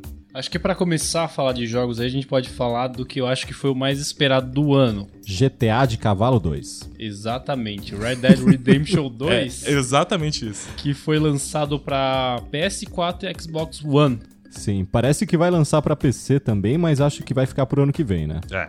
É, a Esse- Rockstar já vem fazendo isso desde é, o desde GTA. o GTA e- V, sim. Mas, mas é aquela espera que vale a pena. É porque... isso que eu ia falar, acaba valendo a pena de qualquer jeito. Exatamente, até porque o PC é muito melhor do que console, né? Eita, isso vai causar uma Aí treta. a hein? gente vai levantar uma treta pra outro programa. Não é o objetivo desse programa. É, Vamos lá. exato. O lançamento oficial do jogo foi no dia 26 de outubro. E hoje ele custa em média de 200 reais. Uau. Exato. Então a gente também teve o Spider-Man. Foi lançado no dia 7 de setembro e por enquanto só para PlayStation 4. O preço dele é 170 reais. Tivemos também o lançamento de FIFA 19 e de Pro Evolution Soccer 19. Os dois são rivais extremos há anos, mais de 10 anos aí de rivalidade. Vão a continuar ano... sempre, cara. Exato. Todo ano eles lançam, um lança sempre muito próximo do outro. O FIFA foi lançado no dia 28 de setembro e no dia 6 de novembro já foi lançado o PES 2019. Ambos estão disponíveis para as principais plataformas e estão com preço médio de 180 reais. Tá bom, vamos falar do game do ano? Vamos aí, vamos falar de God of War. Quem diria que tanto tempo depois eles iam fazer um reboot, meio reboot, meio continuação, né, de certa forma, e acabou faturando aí o, o prêmio de Game do Ano, o exclusivão aí de PS4. O jogo foi lançado em 20 de abril desse ano e o preço médio atual dele aí é de 135 reais. Você, Guilherme, você jogou o God of War, né? Eu joguei, eu comprei logo quando ele saiu, porque eu tava muito ansioso. Eu, eu acho que esse jogo realmente ele tem uma importância muito grande para a história do, do God of War, porque é uma coisa totalmente diferente do mundo. É outra que... mitologia Isso, agora, né? exatamente. A gente tá fora daquela história que a gente tava acostumada, é, então é, é, é, tudo novo. Nesse jogo é tudo novo. E aí, claro, né, como já faz muito tempo que a gente teve os, os jogos anteriores, muita coisa evoluiu, muita tecnologia evoluiu, então o jogo ele tá bonito de se jogar, tá gostoso por causa da mecânica, tipo, é um, é um, um jogo que vale muito a pena e ele merece o título, né? Ele não é mais só aquele hack slash que era Exato, antes, né? exato. Agora você tem que fazer uma estratégia, você tem que saber exatamente o que você tá fazendo, não é simplesmente bater e correr. Dois irmãos agora que vêm se debatendo aí durante a história dos jogos. É o PES e o FIFA dos jogos de guerra. Exatamente. Há quem goste mais de Battlefield, há quem goste mais de Call of Duty. Vamos Aqui é combinar Team aqui, BF. né? É, também sou time BF. Eu sou Team COD, gente, perdão. Ah, não. Eu gosto Peço mais perdão. Eu, eu Cadê sou uma Team COD. pedra? Gente, eu joguei. eu- eu- assim, ó, o Call of Duty 4 não joguei, porque eu nem comprei ele. Eu achei que pecaram nessa versão porque foi mais do mesmo e tentaram enfiar o Battle Royale em todo lugar. Pois é, em 12 de outubro, Call of Duty Black Ops 4 saiu aí para as principais plataformas e logo no dia 9 de novembro saiu o esperado BF5, né, o Battlefield 5, também para as principais plataformas, com uma diferença aí um pouquinho mais caro, né, por volta de 220 reais, enquanto o COD saiu por 130. Quase 100 de diferença. Porra. Pois é. É que eu acredito que realmente o Battlefield tem, teve um, um cuidado maior no desenvolvimento do jogo, em toda o tamanho dele, né? Eu acho que ele é um jogo mais bem trabalhado que o COD. O COD ele segue o padrão do Black Ops 3 com algumas diferenças e, por exemplo, o modo Battle Royale, que é bem grande, é um mapa grande e tal. Só que eu acho que o, o Battlefield nessa disputa entre os dois ele mereceria uma atenção maior. É, até porque, não sei se vocês lembram, quando lançaram o primeiro trailer do BF5, foi meio polêmico que na capa do jogo e no trailer aparecia uma mulher. Pela primeira vez na série, né, as mulheres iam ter um destaque nesse jogo, até porque o jogo se passa durante a Segunda Guerra Mundial. Sim. A gente também teve o Shadow of Tomb Raider, que teve a data de lançamento em 14 de setembro, também para as principais plataformas, e o preço dele foi de 150 reais, preço médio. É a terceira continuação da franquia nessa nova geração. Sobre esse jogo, eu só posso falar que tem franquias que tem que saber quando tem que parar, né? Eu acho. Será que ele tem que parar? Ah, eu acho que tem Já que deu? saber. Eu acho Cara, que tem que saber. jogo- não, eu não vou. Eu não, é eu não- eu lindo, não quero cara. dizer. Eu não quero dizer que o jogo é ruim nem nada. Mas eu acho que assim, tem que ter um termômetro. Tipo assim, será que realmente é hora de lançar um jogo agora? Não sei. Já que a gente tá falando de hora de parar, vamos falar de Far Cry 5? Eu acho que. Esse aí acho que já deu, né? Eu acho que esse traduz meu sentimento. Ó, vamos lá. Far Cry 5 eu não tô falando mal do jogo, tá? O jogo é excelente, a temática desse Far Cry 5 é muito boa. A questão é que Mais o mesmo, né, galera? E agora também vão lançar o novo Far Cry, o New Dawn, que tá previsto aí pro ano que vem. Então, bom, não sei. De qualquer forma, o jogo em si foi, foi muito bom. Ele lançou no dia 27 de março desse ano, foi lançado para as principais plataformas e atualmente aí ele tá com um custo médio de 160 reais. Vão lançar Far Cry para sempre. Far Cry 225. Ah, lan- lança aí, sendo bom ou não, a gente vai jogar. Ah, troca a história, bota ali uma roupinha, bota outro lugar e aí vai ser a mesma Muda coisa. o vilão, colo- só não Vilão. podem errar no vilão. É Exato. isso. Falando em jogo ruim, a gente tem que falar sobre Overkill The Walking Dead. Esse jogo, eu tenho uma história com esse jogo. Conta a sua história. Primeiramente, quando que ele foi lançado, Doug? Esse jogo foi lançado dia 6 de novembro. Ok. E é o seguinte, assim que eu fiquei sabendo que esse jogo ia ser lançado, eu falei, cara, esse jogo vai ser muito bom. Eu Os sou muito fã de trailers- Walking Dead. Os trailers eram lindos, cara. Era um muito, negócio muito surreal. imersivos, era um negócio muito bacana. Só que, quando eu vi o trailer, a primeira coisa que me lembrou foi Dead Island. Que Ah, o eu trailer, lembro. Acho que você Eu deve lembro, lembrar, né. Guilherme? Uhum. Era um trailer sensacional, cara. Prometia muito. Prometia demais. E na real era só um, Nem um entregou jogo. nada. Era só um jogo onde você andava lá pela ilha, construindo armas e você descobria novas formas de matar zumbis. Exato. Era isso. O- eu o- tive o mesmo sentimento com esse trailer. O que eu acho do, do Overkill The Walking Dead é que se prometeu muito, principalmente pela questão que é, era o jogo que todos os fãs de The Walking Dead queriam. Queria muito. Porque todos os jogos anteriores eram Telltale, né? Daqueles jogos que você Exatamente. decide o que vai acontecer e você vai até o final da história pra tomar uma decisão. Só um ponto aí que os jogos da Telltale são fantásticos. Não, muito eles são bons. ótimos, não tô desmerecendo, não. Eu só quero dizer o seguinte: já vinha numa linha que todos os jogos eram no mesmo estilo. Então, nesse momento, quando foi é, anunciado o Overkills, era um jogo que todo mundo queria, pelo fato de ação, é, ser um jogo de tiro, então era o que todo mundo queria: matar Exatamente. zumbi. Eu comprei esse jogo quando ele tava no beta fechado. E eu comprei o, o mais caro, porque vinham quatro licenças. Aí eu dei uma licença pra cada um aqui do vagão pra gente jogar junto, porque Olha eu pensei, vai ser muito louco. Só que ele não fala que ele deu a licença depois que o beta já tinha acabado, né? Ou seja, eu paguei quase 140 reais em quatro licenças. O be Aí lançaram o jogo oficial, desativaram o beta e eu fiquei com uma licença do jogo oficial e os três ficaram sem nada. Valeu a pena. Ele mandou, eu baixei e falei, ué, cadê? Mas cadê não veio. aqui? Ele é. não instalou veio. nada na minha máquina aqui, que porra é essa? Foi a mesma coisa. Exatamente. Hoje o jogo tá custando 90 reais na Steam. Nossa, Você pagou caralho. quanto, Doug? Eu paguei 140 reais. Ele tá 90 hoje.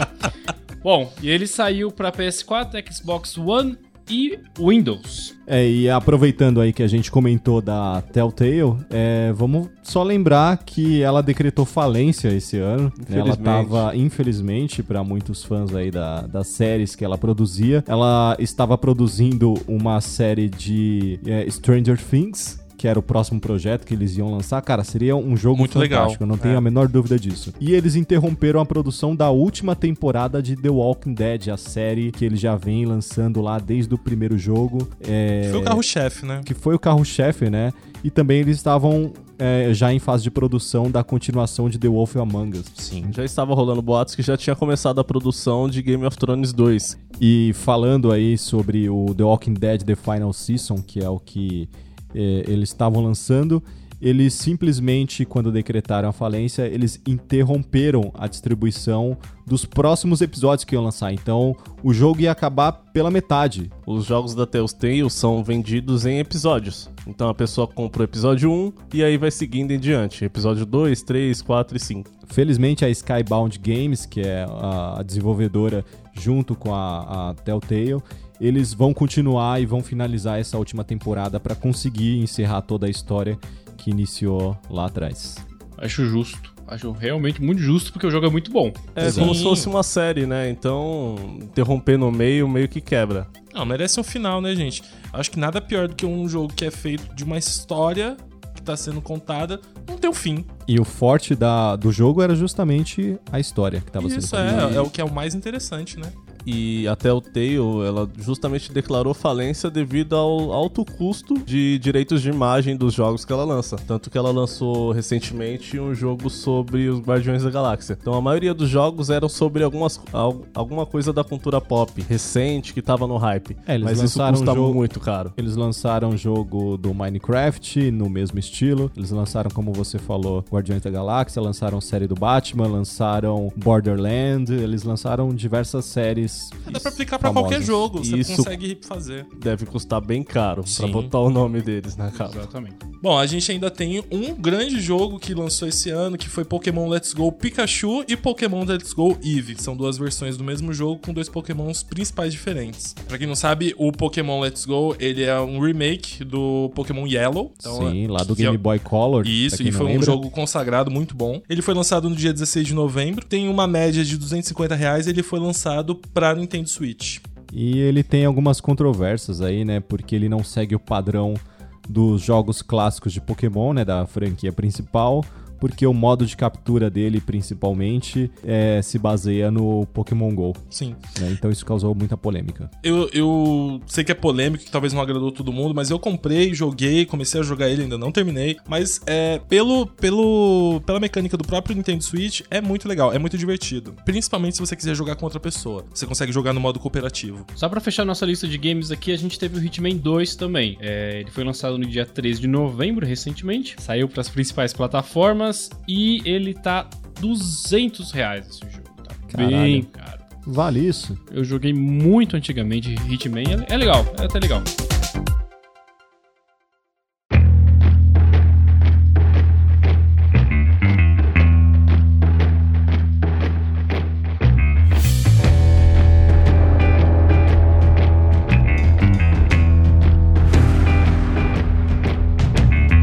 Pouco do que rolou no mundo musical agora em 2018 e, como sempre, a gente teve Grammy esse ano. Na premiação a gente teve dois grandes vencedores, um deles foi o Ed Sheeran com a música Shape of You, que foi um dos maiores sucessos de 2007, com mais de 3 bilhões de reproduções no YouTube e ficando no topo de mais ouvidas do Spotify em 2017. Eu não me lembro dessa música. Mentira! O quê? Porra, essa merda in tocou with pra caramba. I'm the love of the shape of you. I'm in love with the shape of you. We push and pull like a magnet do. Although my heart is falling too. I'm in love with your body. Ah, lembrei. Ah, tá. Além disso, o Ed Sheeran também ganhou o prêmio de álbum pop vocal do ano. Mas o grande vencedor da noite aí foi o Bruno Mars, que levou pra casa todos os seis prêmios aos quais ele foi indicado, incluindo o álbum do ano com 24K Magic, gravação do ano também com a mesma música e a canção do ano com That's What I Like. Shining so bright. Strawberry champagne on. Lucky for you, that's what I like. That's what I like. Bruno Mars entrou para o seleto grupo dos artistas que conquistaram as três principais categorias do Grammy em um único ano. Eu acho incrível Muito isso, porque... impressionante. É, sei lá, você é muito escroto. Mas é que eu gosto do Bruno Mars na, na época antiga dele. Não, não curto muito essa. Acho que é meio, sei lá, tipo, ele chove no molhado. Aham. Mas, eu acho que ele pagou o boleto e ele recebeu o prêmio. É isso. Então tá bom. bom, além do Grammy, a gente tem também os destaques da Billboard, né? Os artistas que mais se destacaram em 2018. Dentre eles, A gente tem em primeiro lugar o Drake. I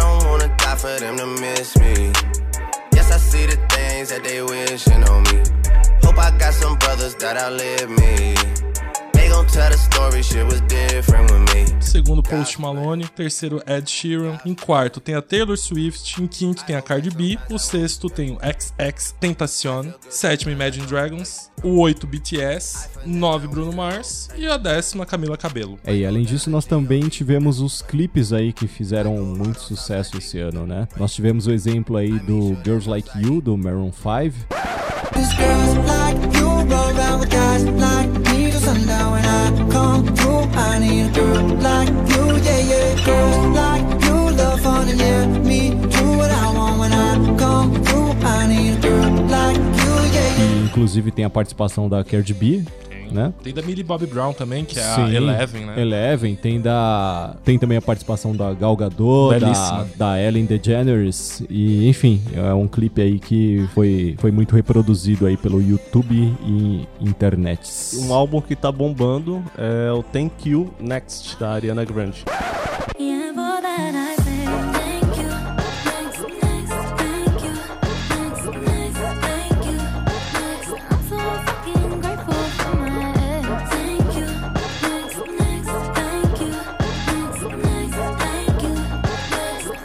verdade, ainda, ainda não, não foi lançada, ela só lançou o single, mas ela já garantiu que o, o próximo álbum vai chamar Thank You Next. E realmente bombou esse fim de ano. Ela quebrou recordes imensos. Tivemos também o clipe aí um tanto quanto estranho do I Love It do Kanye West.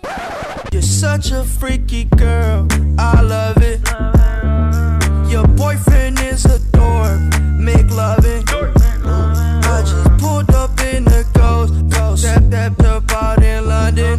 Bizarro, né? Bem bizarro, Bizarro, né? Mas bizarrice. Ele tá ficando louco cada vez mais. Ele tá ficando não, né, galera? Ele é louco, né? E eu posso dizer que, da minha parte pelo menos, um dos clipes que eu mais assisti esse ano, sem dúvidas, foi o do This Is America, do Childish Gambino. This is America. Don't catch you slipping now. Don't catch you slipping now. Look what I'm whipping now. This is America. Don't catch you slipping now. Don't catch you slipping now. Look what I'm whipping now. Foi incrível, foi muito bom Cara, mesmo. que clipe foda. O clipe é perfeito, não tem nenhum defeito. É tanta referência, cara, é tanta coisa, aquele clipe diz tanta coisa. É, foi um Em tão negócio pouco muito tempo, foda. é. Guns in my area. My area. I got the strap.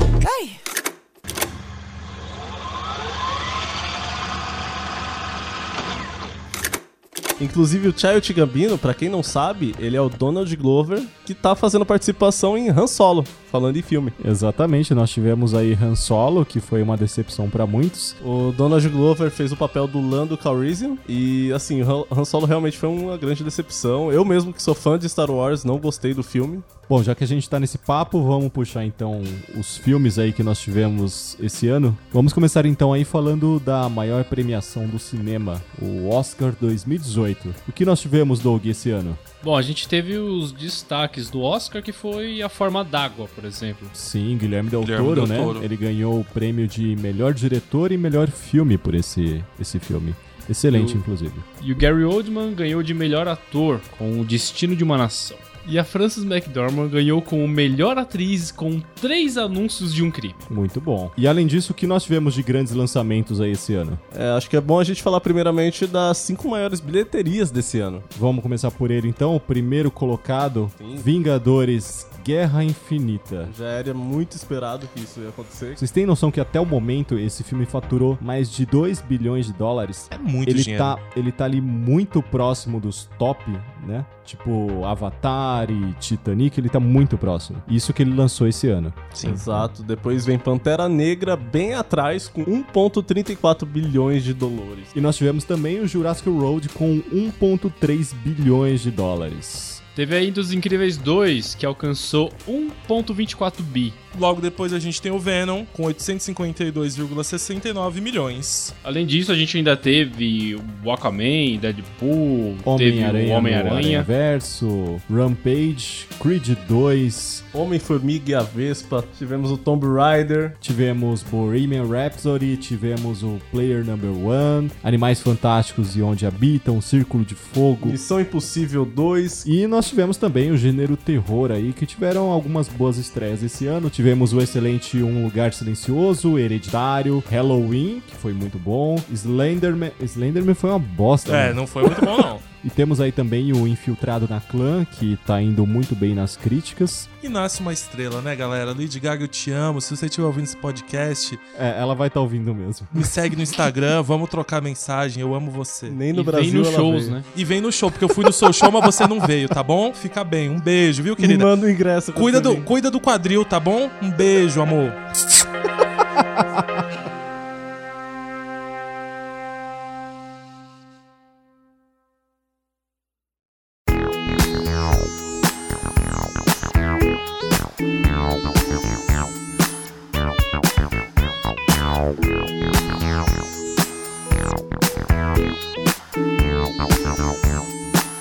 pessoal, fica por aqui a nossa retrospectiva 2018. Lembrando que isso aqui é só um resumo de tudo que aconteceu no ano. A gente pesquisou, foi atrás, mas claro que a gente não conseguiu trazer tudo, senão a gente faria horas e horas de programa. Exatamente, é por isso que a gente quer que vocês também participem. Mandem e-mail pra gente. Nós pretendemos ler todas as sugestões aí de assuntos que ficaram faltando nessa retrospectiva no nosso próximo episódio. Inclusive, esse é o último episódio do ano e também o último episódio dessa nossa primeira temporada. Bom, só queria desejar aí um ótimo ano pra todo mundo que tá ouvindo, um ótimo 2019 e que na próxima retrospectiva a gente traga menos desastres.